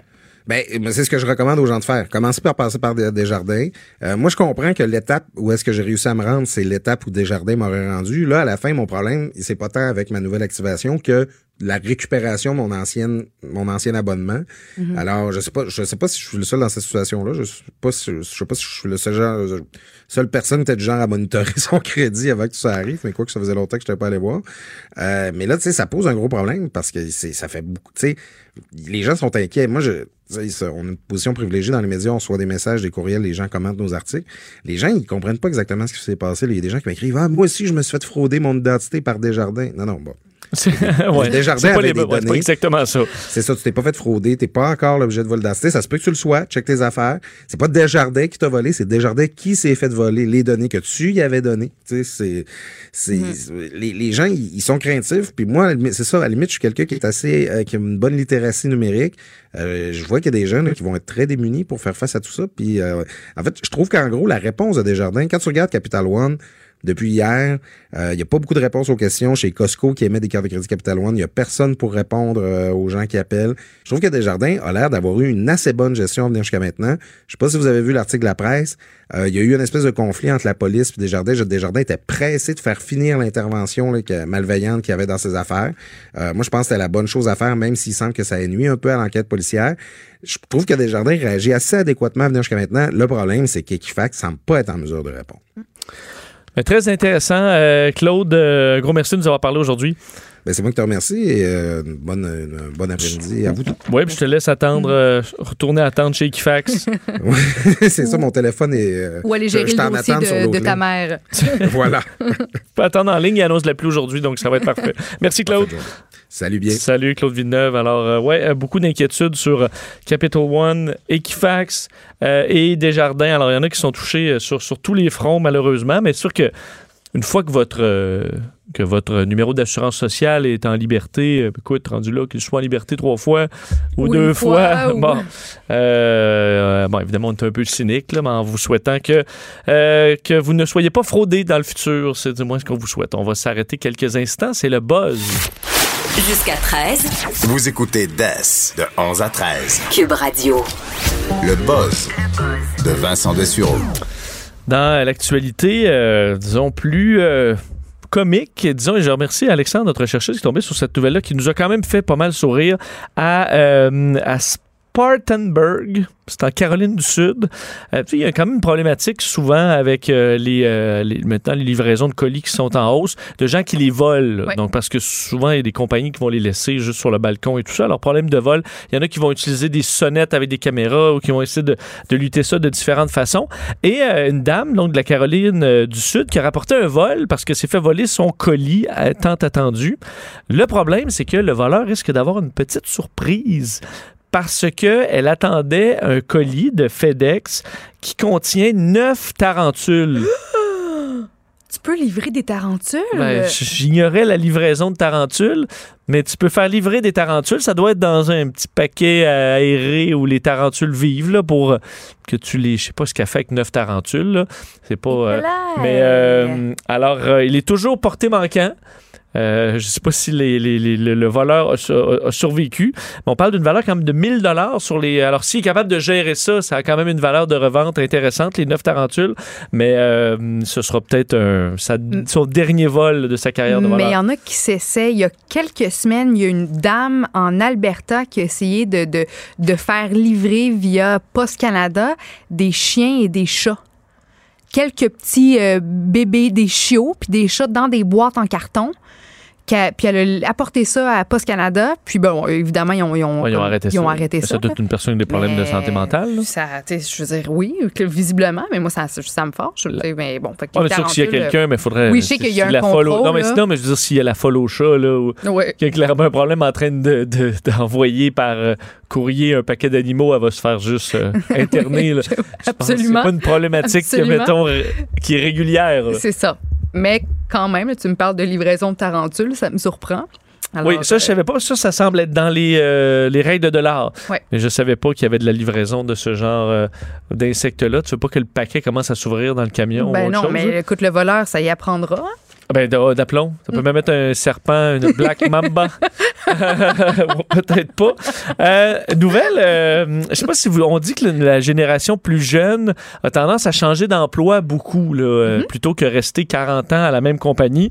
Euh, sachez les, euh, les plus vieux, entre autres les boomers, qui disent, Toi, tu devrais, tu es plus sûr de ta job dans un... Pose-toi, trouve quelque Ouais. chose de stable. Tu vas voir, tu vas pouvoir grandir comme ça. Ben, sachez que euh, ce qu'on appelle les job switchers, donc ceux qui changent d'emploi plusieurs fois dans leur carrière, euh, gagnent davantage que ceux qui restent toujours euh, au même endroit. C'est les, les résultats d'un institut de, de- de recherche américaine. Donc, c'est aux États-Unis. On peut probablement quand même transférer ça, les chiffres vers le, le- le Canada, mais alors que, bon, historiquement, on a rarement vu un taux de chômage aussi faible euh, en, en Amérique du Nord. Alors, c'est intéressant pour certains de magasiner un peu leur emploi et d'être prêts à changer euh, pour augmenter leurs conditions. Alors, euh, ce qu'on dit, c'est que les, ceux qui changent de travail auraient en moyenne une augmentation par année autour de 5,3 euh, de, su- supplémentaire à ceux qui, restent qui au même endroit. Alors, en moyenne, c'est 5 de, de, de, de, plus et euh, quand même assez in- in- intéressant. Alors qu'on est comme dans une, une période où euh, une croissance des salaires intéressante. On dit les gens, là, peu importe ceux qui changent de job ou pas, ont une augmentation en moyenne de 5% aux États-Unis. Mais euh, c'est ça se rajoute à ça Oui. si vous êtes quelqu'un qui change. Et ça qu'au niveau des fois des euh, des horaires, euh, des avantages sociaux, vous n'êtes peut-être pas gagnant Mhm. parce que des fois, tu retombes toujours en bas de la chaîne là, pour ceux qui ont des chiffres euh, qui, qui fonctionnent par ancienneté. Mais pour le salaire, ça a l'air d'être avantageux. C'est vraiment un nouveau phénomène, justement, qu'on attribue aux milléniaux, puis on appelle ça le gig economy. Donc, c'est très, très gros. On en parle de plus en plus. Euh, puis, il y a davantage de gens qui préfèrent euh, changer d'emploi constamment que de. ben, des, des jeunes, surtout, là, comme tu le dis, que, que de s'installer dans une carrière pour, pour euh, plusieurs, plusieurs années. Puis, moi, je trouve que ça nous permet de changer le mal de place. Tu sais, nous, bon, dans notre milieu, c'est sûr qu'on est, on est habitué, si on veut, à l'instabilité. On a différents contrats qui se succèdent. Des fois, on peut être quelques mois sans travailler. Puis après ça, on a une année c'est pas mal plus intense, mais je trouve que de changer de, de, de collègue de travail, changer de patron, changer de, de, type de contenu dont on traite, ben ça nous permet, un, d'apprendre plus, de nous stimuler davantage, puis de changer le mal de place. On a moins l'occasion, je trouve, de, de commencer à en, à en avoir marre, si on veut, de de notre travail. Je sais pas si c'est ton avis, mais Oui, moi... parce qu'on s'empêche de râler des années de temps, là, Oui. euh, parce qu'il y en a qui n'ont pas aimé leur travail pendant 25 ans. Là. Alors, tant que ça, mais qui ont choisi la stabilité plutôt que... Absolument. Pas amener, tu sacrifies ça pour, euh, Mhm. pour autre chose. Alors, sachez-le, mes patrons, je peux bouger n'importe quand. Alors, euh, alors ben, faudrait peut-être m'offrir une augmentation parce que la porte est juste à côté. Euh, on va parler de boissons un peu parce que, d'ailleurs, comparaison encore milléniaux versus plus, plus vieux, on a beaucoup parlé, euh, on, on en a parlé dans le courant de l'été d'ailleurs, que euh, les plus jeunes buvaient maintenant un peu moins. Il y a certaines, hein, ce qu'on peut dire une mode ou une tendance chez certains de délaisser euh, l'alcool. Mais une hausse à l'inverse de ceux, on appelle ça le binge drinking, donc ceux qui boivent, disons, beaucoup. On parle, pour parler de, de, de- de boire trop, là, il évalue ça à 5 verres ou plus pour l'homme, 4 verres ou plus pour la femme. C'est pas... euh, ça attend pour- énorme. Parce que là, dans ce cas-là... euh, Tout le monde fait du binge drink là, ça, le vendredi, ma mère, samedi, elle un binge party. drink euh, ben, ça. souvent là, au barbecue où on prend euh, tu dis quatre, tu sais, quatre Ben verres de vin, mettons, dans une soirée. Est-ce que c'est du binge ça, drinking? C'est pas l'idée que j'ai, là. Elle boit pas avec un entonnoir, là. Ben non, mais tu sais, tu te rejoins. Moi, je pense plus au gros party d'université où là, justement, tu as des espèces de Tu prends quatre shots en partant, là. Quatre shots en partant, exactement. Bon. Euh, Mais bon, Mais bon. si on calcule quand même ça comme étant du binge drinking, 4 boissons et plus chez la femme, 5 chez l'homme, c'est quand même de l'alcool, là, pas mal. Mais euh, ce qu'on dit, c'est que c'est en, en- en forte hausse chez les 65 ans et plus. Euh, en fait, ceux qui avaient binge drinké là, euh, dans le courant de l'année, c'était avant, euh, on disait euh, 10 C'était 7% en 2006. On est rendu à 10 ce qui est quand même pas euh, énorme. Une augmentation flagrante. Ben, en fait, c'est presque 30% d'augmentation en 10 ans, donc c'est quand même pas mal. Euh, on dit que ça pourrait être les chiffres. Les chiffres pourraient être beaucoup plus hauts parce que c'est ce que les gens disent consommer. Puis souvent, il va falloir augmenter quand même ça euh, de façon importante. Et ça inquiète quand même le monde de la santé parce qu'on dit euh, boire beaucoup plus âgé, ça amène quand même des, ça peut amener des problèmes de santé et des blessures aussi parce que tu sais, euh, jeune là à 20 ans, tu peux même te taper la tête sur les murs ou tomber dans, en bas des marches. Tu peux t'arranger. Plus vieux, ça peut représenter beaucoup beaucoup plus de problèmes. Alors il y a une, une certaine inquiétude à ce Est-ce niveau-là. qu'on évoque les, les causes qui poussent ces gens-là plus âgés à, se tourner vers l'alcool davantage? Ouais, ben en fait, on essayait d'y aller avec différentes analyses, mais c'est parce que moi, ce qui est mon analyse à moi, là, que je pense passe avant celle de l'étude, c'est que les gens qui ont 65 ans et plus aujourd'hui, c'est pas les mêmes que ceux qui avaient 65 ans et plus il y a 15 ans. C'est une autre génération. Alors, tu arrives dans les baby boomers qui ont quand même, je pense, eu, euh, qui ont fêté peut-être davantage que les, plus vieux ou à, à rendu à 65 ans t'étais peut-être moins en santé qu'aujourd'hui aussi. Alors, Mm. les 65 ans maintenant, là, tu as des jeunes retraités. Je veux dire, t'invites les gens pour un barbecue puis tu t'amuses un peu plus, à mon avis, que à 65 ans, il y a 20 ans. Exact. Euh, exact. où là, c'était peut-être plus la retraite puis euh, en chaise berçante. Parce qu'on est moins là. Alors, c'est mon, c'est mon, c'est mon, analyse. Puis- Alors qu'on s'inquiétait de- peut-être de l'aspect socio-économique, euh, maintenant de solitude aussi. Mais moi, je- j'embarque un petit peu moins Et qui sait si chez les milléniaux en ce moment, on, se- on se questionne plus sur notre consommation d'alcool. Peut-être que nous, après ça, dans, quand on va avoir 65, 70 ans, mais On va peut-être qu'on va, ben, peut-être qu'on va l'échapper ou pas, bien Ah, au contraire. Si là, c'est en baisse, peut-être qu'on va poursuivre cette tendance. tu sais. Ça se peut, ça se peut. On s'en parle dans 40 ans. Probablement pas. Vincent Dessureau. Passionné d'actualité et d'aviation. Bon, il pilote pas seulement un avion, il pilote aussi une émission. The, de 11 à 13. Cube Radio. drôle parce que vous entendiez parler de- de- de- d'aviation dans, euh, dans la présentation de l'émission. Et tout l'été, on a parlé d'aviation, mais pas pour les bonnes raisons, euh, pas les raisons qui font que je m'intéresse à ce milieu-là, mais euh, plutôt en raison des problèmes. euh, bon, évidemment, dans l'aviation commerciale, il y a eu des problèmes avec les 737 MAX, tout ça, on en a parlé, mais dans le monde de l'aviation civile, l'été semble avoir été assez intense au niveau des accidents au Québec. Souvent, on dit par contre, on peut se mettre à focuser sur un type de, de, problème, puis en repéant, avoir l'impression qu'il y en a plus que, euh, que d'autres années. Mais dans le cas des accidents aériens au, Québec, effectivement, euh, l'été 2019 semble être euh, du côté pas mal négatif. Au Québec, quatre autres écrasements d'aéronefs ont fait huit autres victimes au cours des dernières semaines. Ça représente, selon les statistiques, autant d'accidents mortels que dans toute l'année 2017. Puis évidemment, c'est pas, pas terminé. Deux fois plus qu'en 2018. Il y avait eu deux accidents seulement. Les statistiques du Bureau de la sécurité dans les transports du Québec qui que l'été, c'est souvent quand même l'endroit où il y a le plus grand nombre d'accidents, évidemment, parce que c'est là qu'on, qu'on c'est plus facile de, de, de voler, d'en profiter. Les gens sont en vacances. Euh, la moitié euh, des accidents se sont produits durant cette période-là pendant quand même plusieurs années. Pour vous donner euh, une idée, euh, 2014 semble être une année particulièrement mortelle avec euh, 36 accidents pendant l'été, donc entre mai à juillet. Et euh, 2018, l'an dernier, 11 seulement. Alors, l'an dernier avait vraiment été une année peu marquante à ce niveau-là. Et au niveau des accidents mortels, euh, 2015, par exemple, 2016, c'était 7 décès. L'an dernier, on était à 2. Et déjà, donc, on a dépassé ça pas mal cette année. Alors que voilà, euh, bon, une autre nouvelle, une autre disparition euh, dans Abitibi-Témiscamingue cette fois, qui déclenche encore une fois des opérations de recherche d'importance pour retrouver un Beechcraft Bonanza, donc un petit avion euh, qui a décollé d'Oshkosh au Wisconsin lundi vers un peu avant 16 heures, heure du Québec, qui se dirigeait curieusement au Connecticut, donc à Danbury, pas du tout là où il a disparu parce qu'il a été disparu près de porté disparu vers euh, euh, près de Sainte-Terre en Abitibi-Témiscamingue. Alors qu'est-ce qu'il faisait là? Pour l'instant, on ne connaît pas la réponse. Ça a déclenché évidemment des opérations d'importance, avions Hercule de recherche et sauvetage, hélicoptères Griffon euh, de, de l'armée canadienne, également un avion euh, de type Aurora, donc à long rayon d'action qui participe aux recherches dans le coin de Val d'Or.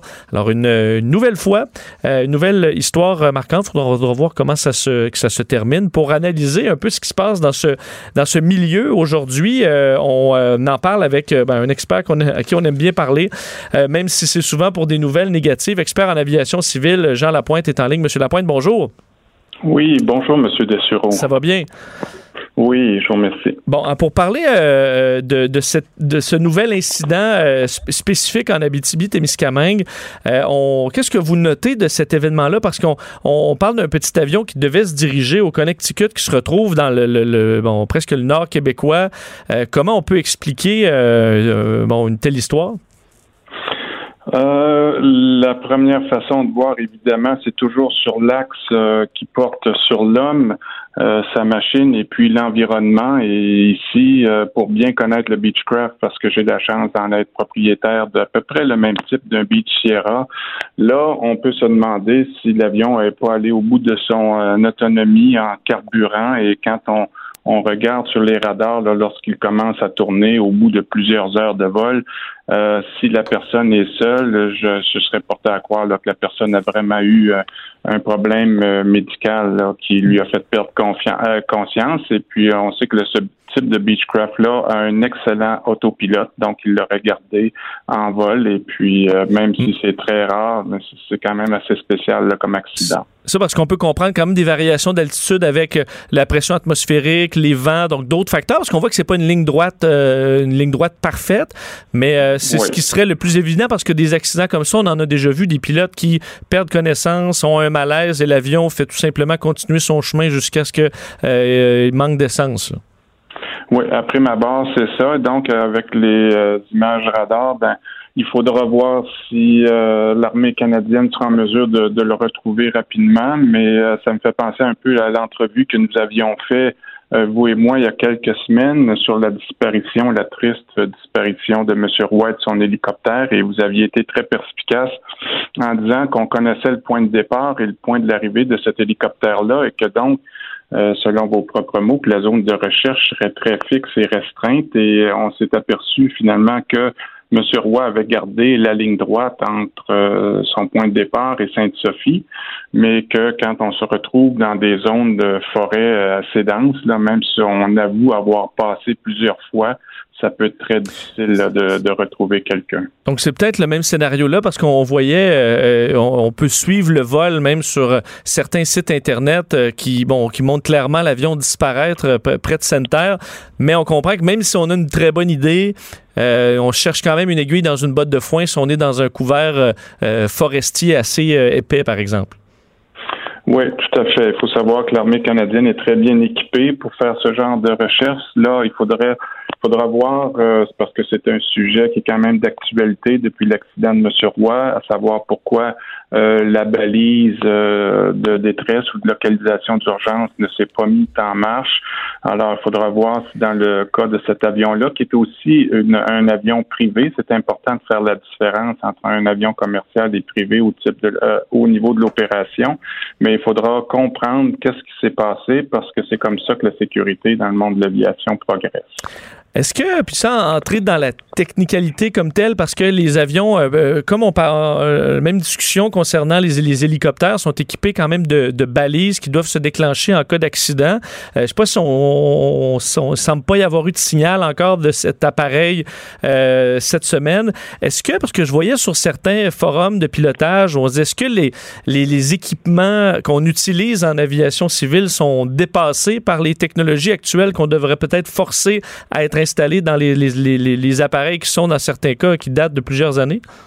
Oui, c'est un excellent point. Je pense que l'association canadienne, la COPA, là, des Canadian Owners Pilot Association, par la voix de son président, M. Gervais, dans les dernières journées, mentionnait qu'on devrait peut-être prendre un certain recul avec Transport Canada et NAV Canada parce qu'il y a effectivement de nouvelles façons de repérer des avions euh, perdus plus rapidement qu'avec l'équipement euh, que vous avez dans les avions privés, l'Emergency Locator Transmitter, qui transmettait jusqu'en 2009 euh, sur la fréquence 121.5 qui, qui s'activait lors de contacts violents avec le sol ou avec l'eau.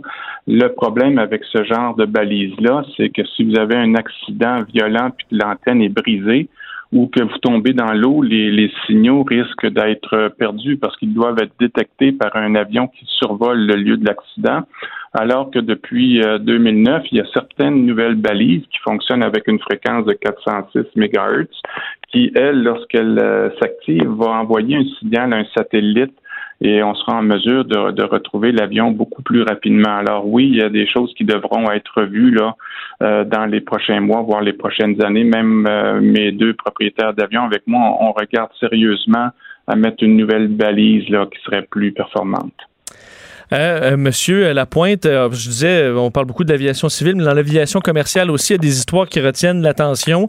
Euh, cette fois, c'est la compagnie Delta euh, aux, aux- États-Unis qui, bon, qui est dans l'embarras puisqu'un des pilotes d'un de leurs avions, un pilote de 37 ans, qui est arrêté à l'aéroport de Minneapolis-St. Paul International Airport pour de- un problème d'alcool. Enfin, on aurait repéré de l'alcool, entre autres, dans ses bagages, euh, ce qui l'a amené à être retiré du vol, euh, évidemment.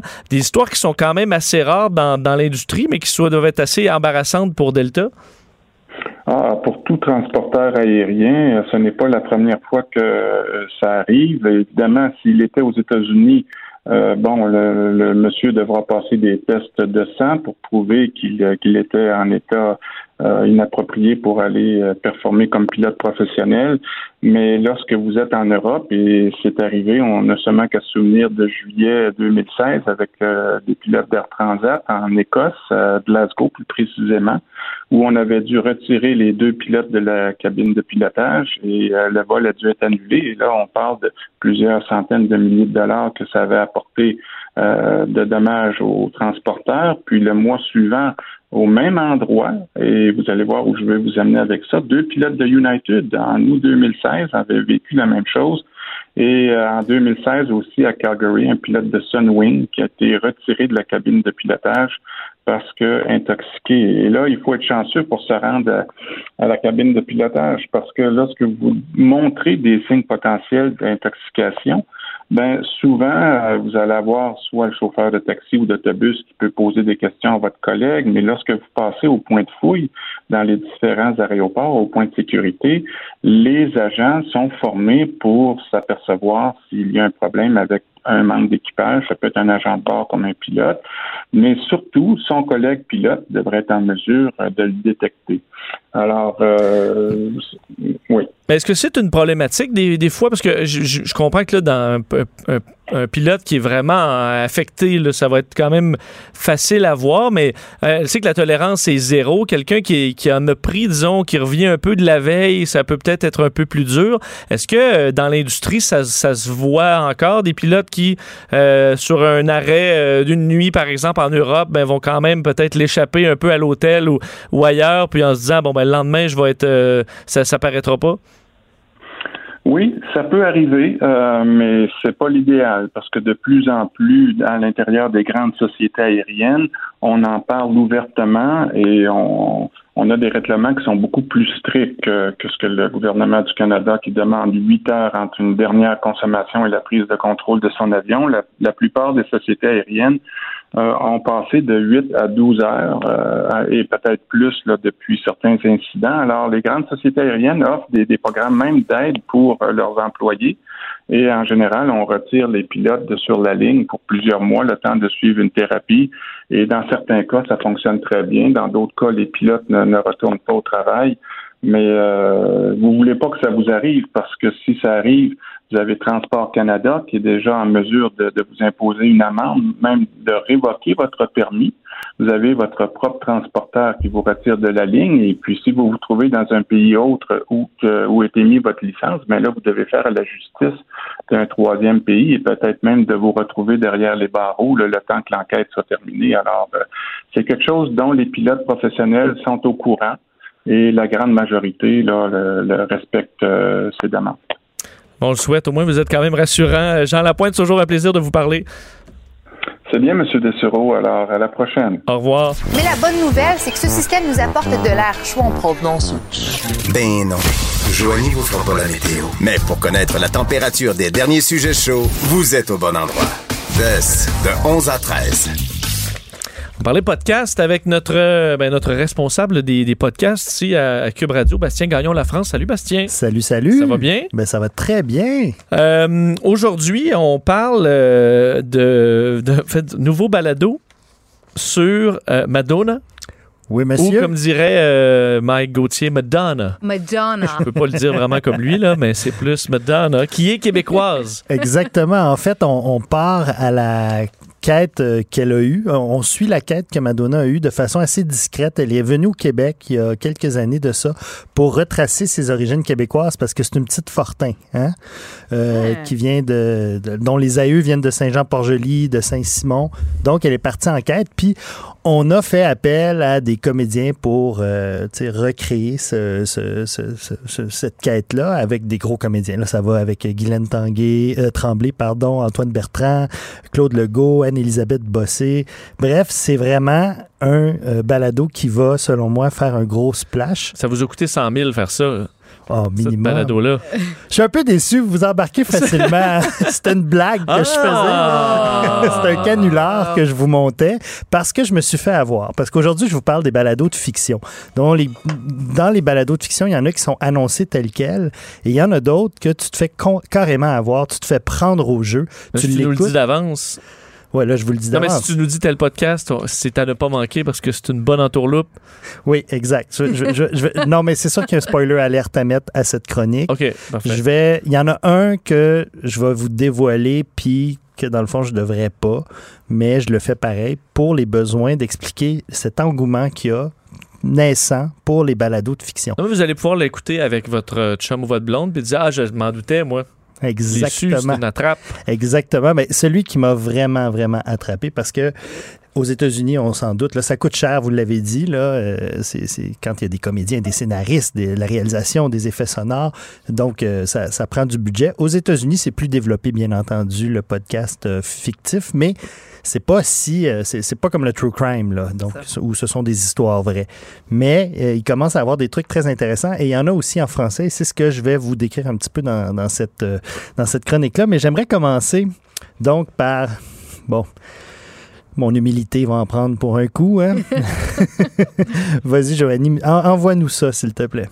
This season, on This Sounds Serious, I'm back with another 911 call that I just can't shake. It's the story of one of the longest hostage situations in American history. A man walked into a bank in a small town and for 36 perplexing hours made one single demand. No one is coming close to this bank until you arrest the mayor. She killed my girlfriend. Ça donne envie de l'écouter, hein? oui, quand même. en fait, c'est la deuxième saison de This Sound Serious, euh, une série donc de, de balado fictive. Je me suis fait avoir. des faits littéralement. divers, euh, mais euh, Traité inventés. comme, traité comme des true crime. Exactement. Mais c'est pas vrai. Avec les mêmes techniques, la journaliste, euh, elle accompagne de la même façon euh, l'auditeur dans la Ah. quête. Mais c'est surtout que c'est une série sur. Elle, elle nous présente ça. Elle dit Moi, je suis une fan d'appel 911. Puis quand j'en pogne un qui est vraiment weird, qui est vraiment bizarre, j'enquête, puis j'essaie de trouver ce qu'il y avait derrière cet appel-là.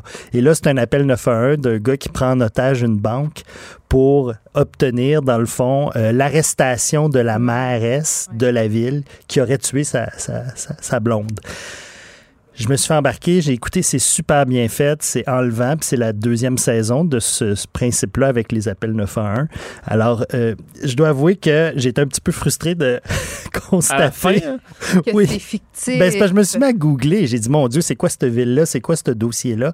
Et c'est pas vrai du tout. OK, ça te le dit pas à la fin. hein? Non, pas du tout. Fait que c'est même pas un minimum inspiré d'événements, ben, à part le- le- la question des appels 911, mais il n'y a, rien dans, dans tout ça qui est inspiré de faits Mais réels. le, le producteur de balado que je suis tout le long, là, je me demandais, je dis, comment ils ont eu l'autorisation d'utiliser les appels 911? Ouais. Tu sais, Comment ils ont fait? Puis là, à un moment donné, j'ai flashé, j'ai dit, voyons, ça se peut pas. Là, je me suis mis à googler, à chercher, puis, mais c'est tellement bien fait, là. C'est tellement bien fait que t'embarques, puis même si tu le sais, là, tu sais, mon spoiler alerte, là, mon divulgateur, c'est pas grave, laissez-vous aller, c'est l'été, c'est parfait pour écouter de la fiction comme ça. Ben, regarde, tu nous as dit avant qu'on entende l'extrait que, que c'était c'était fictif, mais là, moi, mon premier réflexe en l'écoutant, l'extrait, c'est de. Puis voyons, tu sais, puis tout de suite d'embarquer dans l'histoire comme si c'était un vrai true crime. Alors, euh, je suis sûre que les auditeurs euh, vont y trouver leur compte. Tu sais, on fait exprès pour que ça sonne cacane, que des fois Ouais. ce soit des enregistrements iPhone, que ce soit vraiment de pied de qualité pour qu'on y croit. Donc euh, oui, oui, ça, ça marche. C'est une bonne idée. Mais ça, c'est très sérieux, c'est calqué sur le true crime. Il y en a des plus rigolos. Il y en a, euh, j'en ai trouvé en français, donc fait en France. Donc les référents sont plus français, qui sont, sont plus drôles et qui ont un humour assez caustique. Et celui-là, je, je vous le conseille sincèrement, deux gorgées de mojito sur le bord de la plage. C'est euh, Mon prince viendra à la mer. OK? Puis c'est bon, faut, faut connaître un peu les références françaises, mais c'est assez drôle. Donc c'est une, une célibataire endurcie qui se demande comment elle va passer ses vacances. Euh, elle a peut-être envie de rencontrer quelqu'un, donc euh, tu sais, bon, elle dit je vais peut-être aller à la mer. Puis là, sa sœur, elle lui propose, ben tu pourrais venir avec moi puis les enfants. Puis là, elle s'imagine sur le bord de l'eau avec des enfants qui tournent autour puis qui posent des drôles de questions. Extrait. S'il vous plaît, dites-moi. Ok. Eh ben, tu vois, ça, c'est un petit mouton, hein Il a les pattes en l'air. Et tu sais pourquoi il a les pattes en l'air, ce gros couillon? Tu ne dis pas de gros mots. Petit 1, je fais ce que je veux, et petit 2, eh ben c'est parce qu'il s'est étouffé avec un bretzel, et comme personne l'aimait assez pour partager sa vie et laver ses slips, il est mort tout seul dans sa cuisine comme un gros blaireau. Donc maintenant, apporte les glaçons à Tata, et va faire un beau pâté avec le cendrier, que je puisse prendre une photo Insta de mon décolleté sous prétexte d'aimer les marmots. Ouais. Donc, euh, je pars toute seule, quoi. Très bon. Donc, ça, c'est, c'est- ça fait sourire, c'est différent, mais il y a quand même un gros travail parce qu'on sent la plage, on sent la mer, Ouais. on sent tous les, les effets sonores qui sont mis. Et ça, ça m'amène donc à la qualité sonore et l'enregistrement qui est nécessaire souvent pour reproduire une fiction de qualité. Euh, il y a ce qu'on appelle l'enregistrement binaural. Donc, c'est une reproduction de ce que l'acoustique humaine est capable d'absorber et d'écouter comme son. Donc, c'est c'est vraiment comme si on enregistrait avec une paire d'oreilles. Tu sais, OK. Quand quelqu'un Ah. passe derrière toi, tu l'entends, il passe de gauche à droite, euh, il fait quelque chose, il ferme une porte au loin là-bas. en anglais, on dit un surround sound un peu, c'est ça? Exactement. En français, on a dit une spatia- spatialisation sonore. Voilà. Et j'aimerais bien que les gens, parce que c'est conçu pour écouter en casque d'écoute, j'aimerais bien que les gens mettent un casque d'écoute sur leurs oreilles, hmm, comme il faut. Fermez vos yeux et on va écouter. Le, Sauf le- si vous êtes dans la voiture. Là. Exactement. Là, c'est un- c'est un- c'est un- c'est une fiction. euh, Deux, deux enquêteurs français. C'est un peu absurde comme histoire. là. Ça s'appelle Asta Dente. L'histoire est pas si importante. C'est la qualité sonore que je vais vous faire entendre. C'est une conversation entre les deux enquêteurs le matin euh, suite à une longue nuit d'enquête.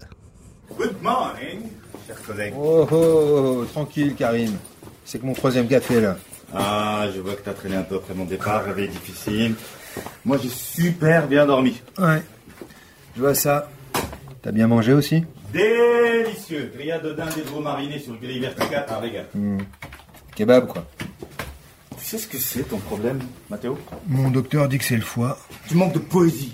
Ouais, ça doit être ça aussi. Est-ce que vous entendez tous les petits bruits qui sont à gauche, à droite, au loin, Il y en a qui devant? parlent, puis on le sent qu'il est loin, l'autre est proche, il y a un petit bruit. Ouais, c'est le- fun. Moi, ce que j'aime, c'est profondeur. que exactement, puis ça, ça donne une tridimensionnalité au son. Et là, ça ouvre une porte à la fiction au niveau audio qui est extraordinaire. Si les gros studios se mettent à, à foncer dans le balado puis à faire des balados de fiction euh, ex- avec beaucoup de moyens, ça peut donner des choses vraiment bonnes. Et il y en a déjà sur le marché. Euh, il y a Wolverine qui ont sorti leur propre euh, série balado. Il y a un spin-off, on dit, là, à propos de la, la série euh, cinématographique. Mais il y en a aussi des séries originales. Et là, il faut que tu prennes des gros comédiens très, très connus pour attirer des gens, pour rentabiliser la chose. Puis tant qu'à prendre un comédien connu, on prend qui comme comédien? Admettons, là, je dis celui qui a gagné l'Oscar du meilleur acteur cette année, là, tu sais.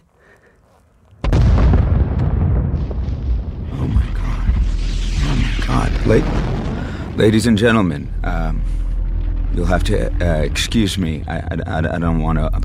I don't want to Rami Malek. alarm anyone, but I'm- I'm- Exactement. Donc, euh, ça, c'est le, le- le balado Blackout qui se déroule au New Hampshire, pas trop loin d'ici. Et puis, c'est vraiment un blackout. Il n'y a plus de réseau cellulaire, il n'y a plus d'électricité. Et c'est qu- qu'advient-il d'une petite bourgade quand euh, elle est isolée comme ça? Et c'est vraiment bien fait, c'est fascinant. Est-ce que c'est rare les acteurs américains, les, grosses pointures qui, qui participent à des balados de plus en plus? Ou... C'est de moins en moins rare. Donc, de oui, il y en a de ça. plus en plus qui participent à ça. Ah. Donc, c'est fascinant. Sérieusement, moi, je trouve que c'est une belle piste qui est en train d'être exploitée pour les balados. Et je vous suggère donc d'aller les écouter. Blackout, euh, euh, Mon Prince euh, viendra à la mer, euh, tous ceux que je vous ai fait entendre, ça vaut la peine, là, vraiment. Et d'ailleurs, je pense que ça- ça- le Pourquoi Julie, là, qui est un des gros hits, termine bientôt, hein, si je me trompe pas. Là, je, pense qu'il reste un épisode ou deux. Euh, il y en a plein qui ont hâte que ça, de savoir là, comment ça se termine. Exactement. Le quatrième épisode est sorti hier et j'ai scrollé tout à l'heure, comme on dit en bon euh, chinois, euh, dans le palmarès iTunes et c'est le seul balado francophone dans les euh, 75 premières positions. Fait que c'est assez intéressant de voir que on, on, on strikes bon again. stock, On pogne. Ben, on a noté tout ça. Euh, Bastien, toujours un plaisir de te recevoir à la semaine prochaine. À la semaine prochaine. Ici, pas de contrôle C, contrôle V. On laisse les autres se copier entre eux. Jusqu'à 13. Vous écoutez DES de 11 à 13. On est déjà de retour et euh, avec un, ben écoute, un- quelqu'un qui sort de ses vacances pratiquement pour venir nous voir aujourd'hui et il s'appelle Richard Martineau. Salut Richard. Salut. Comment Très ça va? ici. Très, très bien. Ben oui, ça te fait, ça te déstabilise pas de revenir un petit peu euh, plongé dans Non, le c'est le fun. travail? Je m'ennuyais. Puis en plus, écoute, pour, pour euh, parler du look de Céline Dion, euh, je... Ah, ça? Non, non, non, non, c'est pas pour Ah, ça. Ben en fait, t'es revenu quand de- d'Europe? À peu près deux semaines. OK. Donc, est-ce que tu as fait le trajet Ah, en bateau je- à voile ou? Non, non. Non? En avion. En avion? Et, euh, et il faisait 48. 48. Tu sais, là, quand on parle de changement climatique et Oui. tout ça, là. Toi, tu l'as vécu pour vrai. Je l'ai vécu. 48 degrés, hein, c'était le record absolu en France. C'était Qu'est-ce quelque qu'on chose. fait quand il fait 48 degrés, quand on est Rien. touriste? Heureusement, j'étais dans un hôtel où il y avait une piscine, donc je marchais de la chambre à la piscine et tout. Tu peux pas visiter une ville à, à 48 degrés. Tu sais, C'est C'était complètement est- délirant. C'est ça qui est dommage parce qu'il y a tellement de gens qui, qui, qui investissent, qui mettent des sous de côté pour des vacances. On veut se promener, voir du, du paysage, puis on peut pas dans Et ça va être de plus en plus comme ça. Ça. hein. Vraiment, là, tous les records là, de chaleur ont été abattus au cours des dernières années. Puis euh, je pense que l'été prochain aussi, euh, ils vont battre encore d'autres records et tout ça. Je ne Et- je comprends pas les climato-sceptiques. Il y a vraiment quelque chose de bizarre qui se passe avec le climat, mais il faisait vraiment extrêmement chaud. J'ai l'impression que dans les vieilles villes aussi, ça doit être en- qui sont avec des petites rues rapprochées, ça doit être encore pire parce qu'il n'y a pas beaucoup de circulation d'air. Ben, tu sais, l'air clim- l'air climatisé en France, Ils ont moins ça pas, ils ont, le chauffage et tout ça. Bref, mais en tout cas, Bon, bref, bien. t'en as profité, ça c'est bien. J'en ai profité T'as en un beau teint bronzé, t'as un beau teint bronzé. Oui, puis quelques livres en trop. Ah, bon, parce que t'as fêté ton anniversaire, entre autres. Bonne fête. Bonne Merci. fête! Euh, tu, tu comprends que tu trouves ça, tu trouves ça difficile, les fêtes? Un Euh, ouais. fan? Ouais. Tu sais, j'ai ben, j'ai 58. J'ai 58. Ouais. Des, C'est un, dans, dans un ma chiffre tête, qui te rentre pas dans la tête. Non, mais dans ma tête, j'ai 35. Là, tu sais, j'ai encore. tu sais, je Mais c'est mais c'est ça qui est important, que dans ta tête, tu te sentes Non, plus ça, jeune, non, tu as ça, de on dit ça. l'énergie. Non, non, Ouais, non, on dit ça pour cœur, essayer. là. C'est comme le, c'est comme l'argent fait pas le bonheur. Mais non, l'argent fait L'argent le fait le bonheur. Ben, L'argent jusqu'à fait le bonheur. C'est ça, ouais. On disait, ça fait le bonheur jusqu'à 70 000. Au-dessus, au-dessus, c'est, c'est de l'extra selon les études. On dit ça, ça aux pauvres, l'argent fait pas le bonheur pour qu'ils se sentent contents. C'est ouais, c'est la même chose il aux y a pas de vieux. révolte. Aux vieux, on dit l'important, c'est l'âge que tu as dans la tête. Non, non, non. Oui. Les rois de France disaient ça. Là, fais pas le bonheur. Je suis même pas Ben plus oui, heureux dans mon, ben dans mon royaume. oui, c'est ça. Euh, parlant d'argent, parce que Richard, été un des rares qui a, qui a amené un, un autre anniversaire que le tien. C'est peut-être pour qu'on parle moins du tien. là. Euh, la- L'anniversaire de la mondialisation. Parce qu'on on résume le début de cette mondialisation il y a 75 ans. Euh, donc, trois quarts de siècle. L'accord de Bretton Woods, 22 juillet 1944. Euh, on- évidemment, on se souvient beaucoup du, du- du débarquement de Normandie, le 6 juin 1944, mais quelques semaines, mois plus tard, on a établi ce que le monde financier des, de la, le- des prochaines décennies Oui. allait euh, arriver, avec évidemment la reconstruction de la Deuxième Guerre mondiale. Et tout ça a mené à une libéralisation des marchés qui nous amène à la mondialisation qui a 75 ans aujourd'hui. La mondialisation, la mondialisation euh, qui existe aujourd'hui a été créée en juillet 1944, donc il y a 75 ans, dans une petite ville du New Hampshire. Il y avait euh, des délégués de 44 pays qui se sont rassemblés, puis on dit, regarde, à l'époque, le fin des années 44, fin, fin, euh, fin de la Deuxième Guerre mondiale, il y a une idée qui trottait dans la tête des gens, c'est de la Société des Nations, qui est l'ancêtre de l'ONU. Ils ont dit, regarde, il faut qu'il y ait une instance où les pays peuvent se parler pour essayer d'éviter des guerres. Ça fait deux guerres là, de suite là, importantes qu'on a. Donc, il faut créer comme un genre d'instance. Il va y avoir des délégués de tous les pays, puis jaser régler les problèmes. Ça, c'était l'instance politique et la Société des Nations qui a donné l'ONU. Mais après ça, ils ont dit, il faut créer une instance économique aussi pour faire en sorte que c'est empêcher des pays de sombrer dans la misère, la crise et tout ça, parce que quand tu n'as plus d'argent, quand tout le monde devient pauvre du jour au lendemain, Ils ont rien à perdre. Là, ils n'ont rien à perdre. Là, c'est le début du fascisme, c'est le début, euh, ça peut être le communisme qui rentre, etc. Les gens se, vont vers des extrêmes en politique. Puis on dit, bon, il faut créer un système économique qui est assez, qui régularise ça. Ils ont quand même Bon. créé des entités importantes qui, qui ont encore, La Banque euh, mondiale. sont encore importantes aujourd'hui. La là. Banque mondiale, le FMI, tout ça, ça a été créé en juillet 1944. Donc, la mondialisation. Et pendant un bout de temps, la mondialisation, la mondialisation a vraiment bien marché. Euh, regarde la Chine et l'Inde, c'était des gens qui étaient dans le tiers-monde, c'est des pays du tiers-monde, les gens crevaient de faim, il n'y avait pas de classe moyenne. Maintenant, grâce à la mondialisation, euh, regarde, c'est des puissances économiques, même c'est des compétiteurs aux États-Unis, c'est une grosse classe moyenne. Malheureusement, ça veut dire qu'il y a plus de gens qui achètent des chars, donc il y a plus de pollution, etc. Oui, ça veut pas dire aussi Mais que bon. tu t'es pas exploité parce que tu es dans un petit job dans une usine. euh, Non. Nécessairement au travail à la chaîne aussi. Les conditions sont pas nécessairement bonnes, même si économiquement, Ben, ça devient des puissances. C'est ça, les conditions sont pas, excuse-moi, les conditions sont pas comme celles qu'on a. qu'on a aujourd'hui euh, ici chez nous. D'ailleurs, c'est pour ça qu'il y a des entreprises ici, des usines euh, qui, ont, qui ont levé les feutres puis qui se sont établies en Chine et en Inde. Pourquoi? Parce que les salaires sont moins élevés, parce qu'il n'y a pas de syndicats, etc., parce que tu peux polluer sans aucun problème. Donc, bref, ça a avantagé l'Inde et la Chine, mais ça a désavantagé les gens les travailleurs peu éduqués, qui travaillaient dans des usines, qui travaillaient dans des entreprises, qui eux autres ont levé les feutres, ils sont allés là-bas, et ces gens-là ont perdu leur job, et c'est eux autres qui ont voté pour Donald Trump, c'est eux autres qui ont les gilets jaunes en France, c'est les perdants de la mondialisation. Parce que la mondialisation, il y a des gagnants. Les gens qui travaillent dans... dans, dans, dans Ben, les multinationales, Les, les- multinationales, les nouvelles technologies, etc. Les gens qui sont éduqués, qui peuvent bouger, qui parlent plusieurs langues, etc. Eux autres ont fait un max de fric. Mais il y a des gens qui se sont trouvés le cul à l'eau. euh, par la mondialisation, c'est les gens justement qui ont des petits jobs, qui sont pas beaucoup éduqués, etc. Eux autres se sont retrouvés, ils ont dit, regarde, la mondialisation, ça nous a fourrés. C'était extrêmement mauvais pour nous autres. Et tu vois, cette gang-là, c'est eux autres qui votent pour Trump, c'est eux autres qui gilets jaunes, etc. Parce qu'il y a aussi, puis je trouvais dans ton texte intéressant la, notion de dire, ben, on voulait éviter qu'un pays tombe dans la ruine, euh, bon, parce que on, on- dans un disons, euh, Ben, de transfert mondial, ça, ça va se faire moins euh, de façon intense. Mais ce que ça fait maintenant, tu, le- tu le dis bien, c'est que maintenant, il y a un pays qui, qui a un problème, puis les autres autour font la fièvre, ont de la fièvre.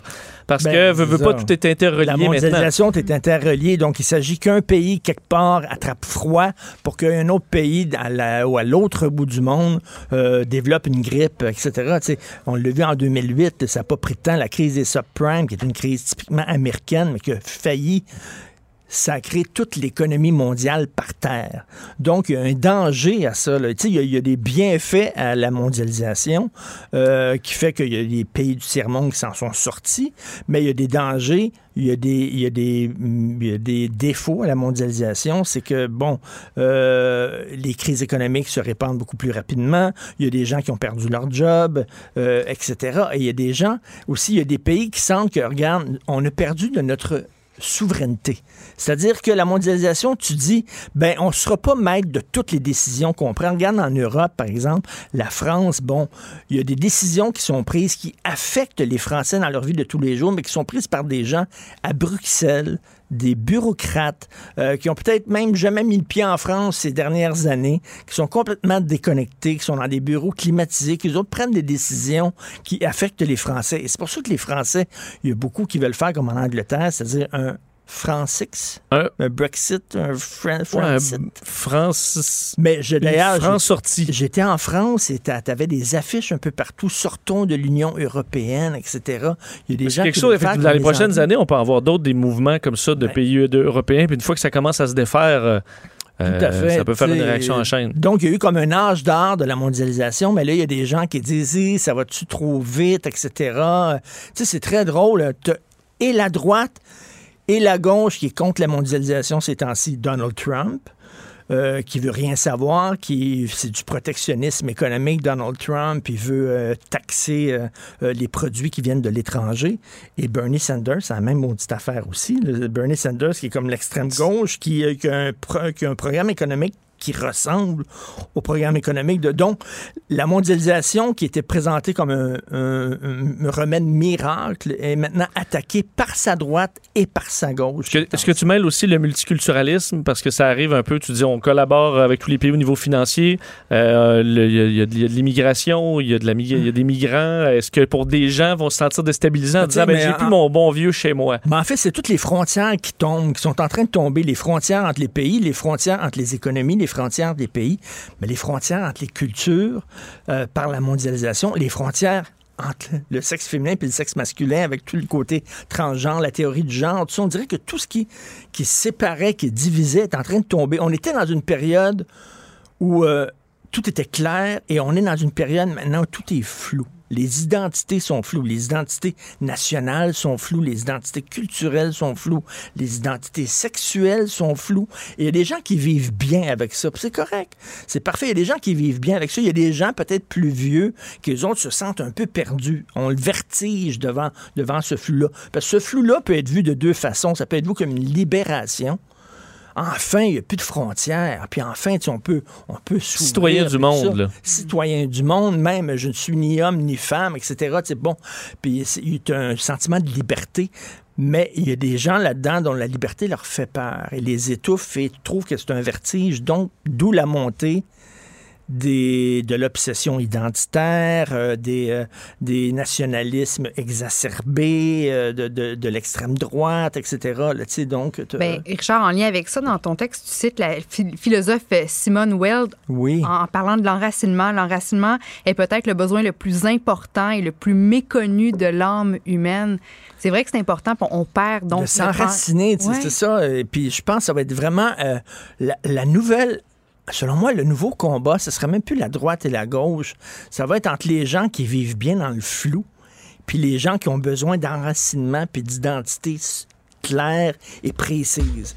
Et tu vas voir ce combat-là de plus en plus euh, euh, qu'on va voir et ça risque d'être extrêmement intéressant, tu sais, parce que il y a des gens qui disent Waouh, c'est cool, je suis ni homme ni femme, ça me permet d'avoir une sexualité open, je suis pansexuel, puis c'est parfait, c'est super, mon identité, tu il y a des gens qui ont de la difficulté avec ça.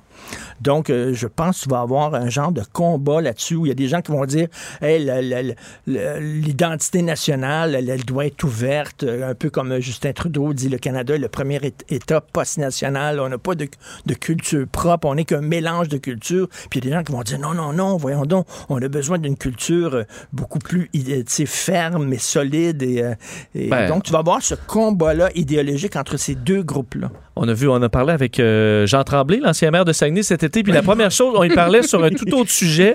Après deux secondes, il était rendu sur les transgenres. Et on parlait pas du tout de ça. Là. Ah non, Euh, lui, lui, euh, c'est, quelque chose qui fait bien, bien peur. Alors ça, ça en prend pas, euh, ça en prend pas beaucoup. Là. Et pourtant, et pourtant, les catholiques comme M. Tremblay tripaient sur les anges. Les anges étaient des, des, des entités vrai, sans, sans sexualité, sans sexualité, qui étaient et hommes et femmes. Les anges, d'ailleurs, on discute, là, tu sais, le sexe des anges. Ils ont parlé pendant quatre heures pour essayer de discuter du sexe des anges. On dit ça en riant des catholiques. Bon, mais ils devraient être bien avec les anges. Donc, on peut répondre à, à, à M. Tremblay qu'il devrait au contraire être bien avec un trans parce que c'est. Ben écoute, euh, écoute, euh, Jésus était le Père, le Fils et le Saint-Esprit à la fois. Marie, elle a eu un enfant sans baiser. Je veux dire, c'était les premiers transgenres, les catholiques, là. Jean Tremblay, il faudrait le remettre à sa place, là, C'est quand sûr même, que là. Jésus n'a pas suivi les, euh, les conventions, hein, se réclamant d'être le, le, le- le Fils de Dieu. Euh, Ri- Richard, est-ce que tu as, hâte de revenir euh, en ondes? Oui? Est-ce oui, que oui, tu oui, reviens? oui, oui, oui, euh, le 19 août, c'est ça? Oui, le 19 août. Euh, je t'ai agacé au, au début sur la, la traversée du, euh, de, de l'Atlantique en, en voilier, mais je voulais quand même t'entendre parce que je sais que ça fait quand même beaucoup réagir. L'épopée de Greta Thunberg, cette, cette adolescente qui est rendue porte-parole du, du euh, disons, de l'environnement mondial et qui s'en vient aux, bon, aux- en Amérique euh, en voilier. C'est cette chicote ce- qu'une Ah oui, adolescente que, ait pris, euh, ce soit la Au lieu de peu l'égérie du dossier. Ben, en général, sur l'avion, oui, mais sur, euh, Ben, moi, sur sa juste- présence dans elle les a- elle médias. a- Elle a, elle a 16 ans? Oui, 16 Elle a ans. 16 ans. OK, ben elle n'a pas de formation scientifique. C'est rien que ça. Peut-on écouter, je suis pas, je suis pas, tu sais, si, je suis con... Elle m'énerve, Greta Thunberg. Tu- Mais c'est tu- pas tu son message. C'est pas le message écologique. Là, tu sais, je, je- je suis sensible. Je suis pas un climato-sceptique. Je suis pas fou. J'aime les scientifiques et tout ça. Mais qu'on donne la parole aux gens qui connaissent leur affaire plutôt que des enfants. Tu sais, pourquoi que ça Elle va prend... prendre une année sabbatique en plus de l'école pour partir rencontrer des spécialistes, des comités, décider ça. Moi, être un parent là, à 16 ans, non, tout est faufoune, À reste sur les bancs l'école. d'école. À l'école, tu vas changer le monde, justement, en, en- en- En allant à l'école. Mais tu sais, souvent, les gens qui ont. Les gens qui travaillent dans des causes, mettons, je sais pas, les gens qui sont près des autistes, OK, là, puis qui ont des enfants autistes, puis ça les touche, ils ont besoin d'une vedette pour qu'on parle de leur cause. Si t'as pas de vedette qui va aller dans un talk show, on parlera pas de ta cause. Fait que là, là tu te cherches, bon, j'ai besoin d'une vedette qui va nous représenter pour aller dans des talk shows pour parler de ma cause. Mais là, c'est fini, c'est plus les vedettes, là, ça va être les enfants. Là, ça va prendre un enfant pour faire parler de ta cause. Mais c'est- c'est quoi la prochaine Greta là, qui va nous parler? Là, je Mais- sais pas, là, un problème extrêmement euh, grave et particulier. Puis, ça va être un Greta qui va venir. Elle fera la couverture euh, de l'édition de septembre du grand magazine euh, Vogue, British Vogue, qui est l'édition la plus importante. Donc, British elle- Vogue? Ouais, fait que la petite Greta va jouer les vedettes. Mais, là. mais j'ai l'impression que, ça, moi, quand j'étais en- enfant ou ado, les adultes, là, ils se c'est pas mal de nous mon avis. Puis on mangeait euh, à table d'enfants, là. euh, Puis les adultes jasaient entre eux. Puis j'avais hâte d'être à la table des adultes. Maintenant, j'ai l'impression qu'on va mettre l'ado au centre, à la place du, du père. Puis on va dire, dis-nous ce qui est cool, hein. Dis-nous Ben, c'est, ben, dis-nous c'est quoi qu'il y a de le fun. Puis de ta tellement philosophie, raison. là. Je discutais de ça récemment des tables d'enfants. Moi, là, je suis de la génération des tables d'enfants. T'étais pas assis avec les adultes. Non. Les adultes On parlaient d'affaires adultes, puis toi, tu parlais de choses d'enfants. Mais j'avais hâte, parce que je suis pas avec deux personnes, j'avais hâte d'être sur la table des adultes plus jeunes, mais maintenant, à la table des adultes, je mange avec des ados. parce oui. qu'ils sont là. Pourquoi les autres, ils peuvent, là? Puis là, je suis obligé de jaser de banalité d'ados parce que j'étais encore avec, Là, avec t'es des ados. obligé, là, là, maintenant, t'as t'as- t'as des rencontres avec tes amis, là, puis on était des adultes, puis ils amènent leurs enfants, des fois, au souper, puis les enfants sont à table, puis ils ont une opinion. Moi, j'ai rien envie de dire, ferme-la ta gueule. Ta gueule. Écoute-nous. Tu peux pas avoir d'opinion, ça n'a pas de bon sens. On s'en fout de ton Tu paieras opinion. des impôts avant, après tu diras quoi faire. T'as 13 ans, t'as pas d'opinion à Ah, 13 j'aime ans. ça, C'est j'aime correct, ça, là. j'aime À 13 ans, ce qu'on fait, c'est qu'on pète nos boutons. C'est ça qu'on fait, Ouais. OK? T'as pas d'opinion à 13 ans. Ben oui, tes opinions vont changer pas mal, c'est ça. Parce que je veux dire, on- plusieurs avaient leur pancarte du oui euh, à 10 ans, puis après ça, ils l'avaient plus à 25. Tu sais, des, des- des- des fois, ça arrive dans la rue, il y a des gens qui ont 16, 17 ans qui m'a- qui m'accostent puis qui veulent, euh, ils, veulent discuter avec moi, puis tout ça. Puis, c'est comme, non. Tu sais, C'est comme, C'est- Ça m'intéresse pas. Fais tes classes avant un peu, Des, là, je sais des choses ça- que tu sais peut-être pas, ça se peut-tu, ça? Je dis ça à mon fils des fois. Mon fils, il a 11 ans, puis des fois, là, il, il en sait autant que moi. Je dis non, non, t'en Ouais. sais pas autant que moi. Mais souvent, c'est c'est le parent. Les enfants entendent parler leurs parents, puis là, soudainement, ils pensent qu'ils sont donc, euh, donc au courant, puis ils vont Oui. juste reprendre les propos de leurs parents pour venir te challenger Exactement. un Mais peu. tu sais, mais tu sais, avant, on disait hein, aux jeunes, euh, attends de vieillir, puis tu vas voir. Bon. Mais maintenant, on dit non. On dit aux vieux, retrouve l'enfant en toi. retrouve l'enfant en toi, parce que l'enfant a la vérité. Oui. L'enfant sait. Nous autres, on est corrompus avec l'ange. On est des vieux croutons. puis. Eux autres sont encore purs. Ils sont et- encore innocents. Ce qui, ce qui sort par l'argent bouche, aussi, là, oui, maintenant, t'as perdu ça. Euh, Richard, on, a- on a- s'est égaré. Il reste une minute. Je veux parler de ton euh, euh, du dernier podcast, Devine qui vient souper, qui, qui est avec Claude Poirier et, Félix, Séguin. Et euh, Claude Poirier est un personnage incroyable. Et Félix Séguin est arrivé au podcast. euh, il était, tu sais, on, on enregistre ça chez nous. euh, on, on soupe. Et, et- et Félix Séguin est arrivé avant Claude. Puis il y avait une liste. Il dit On va jouer au bingo, Claude Poirier. Je dis Pourquoi au bingo? Il dit J'ai une liste d'affaires que Claude, je sais qu'il va dire. Puis chaque fois que Claude va utiliser ces termes-là, on va dire bingo. Fait que, tu sais, il y avait comme. tu sais, Cla- Un on a tout- individu, Un individu. euh, discap. les disquettes, les portes de valises. Ah les, oui. les tartistes.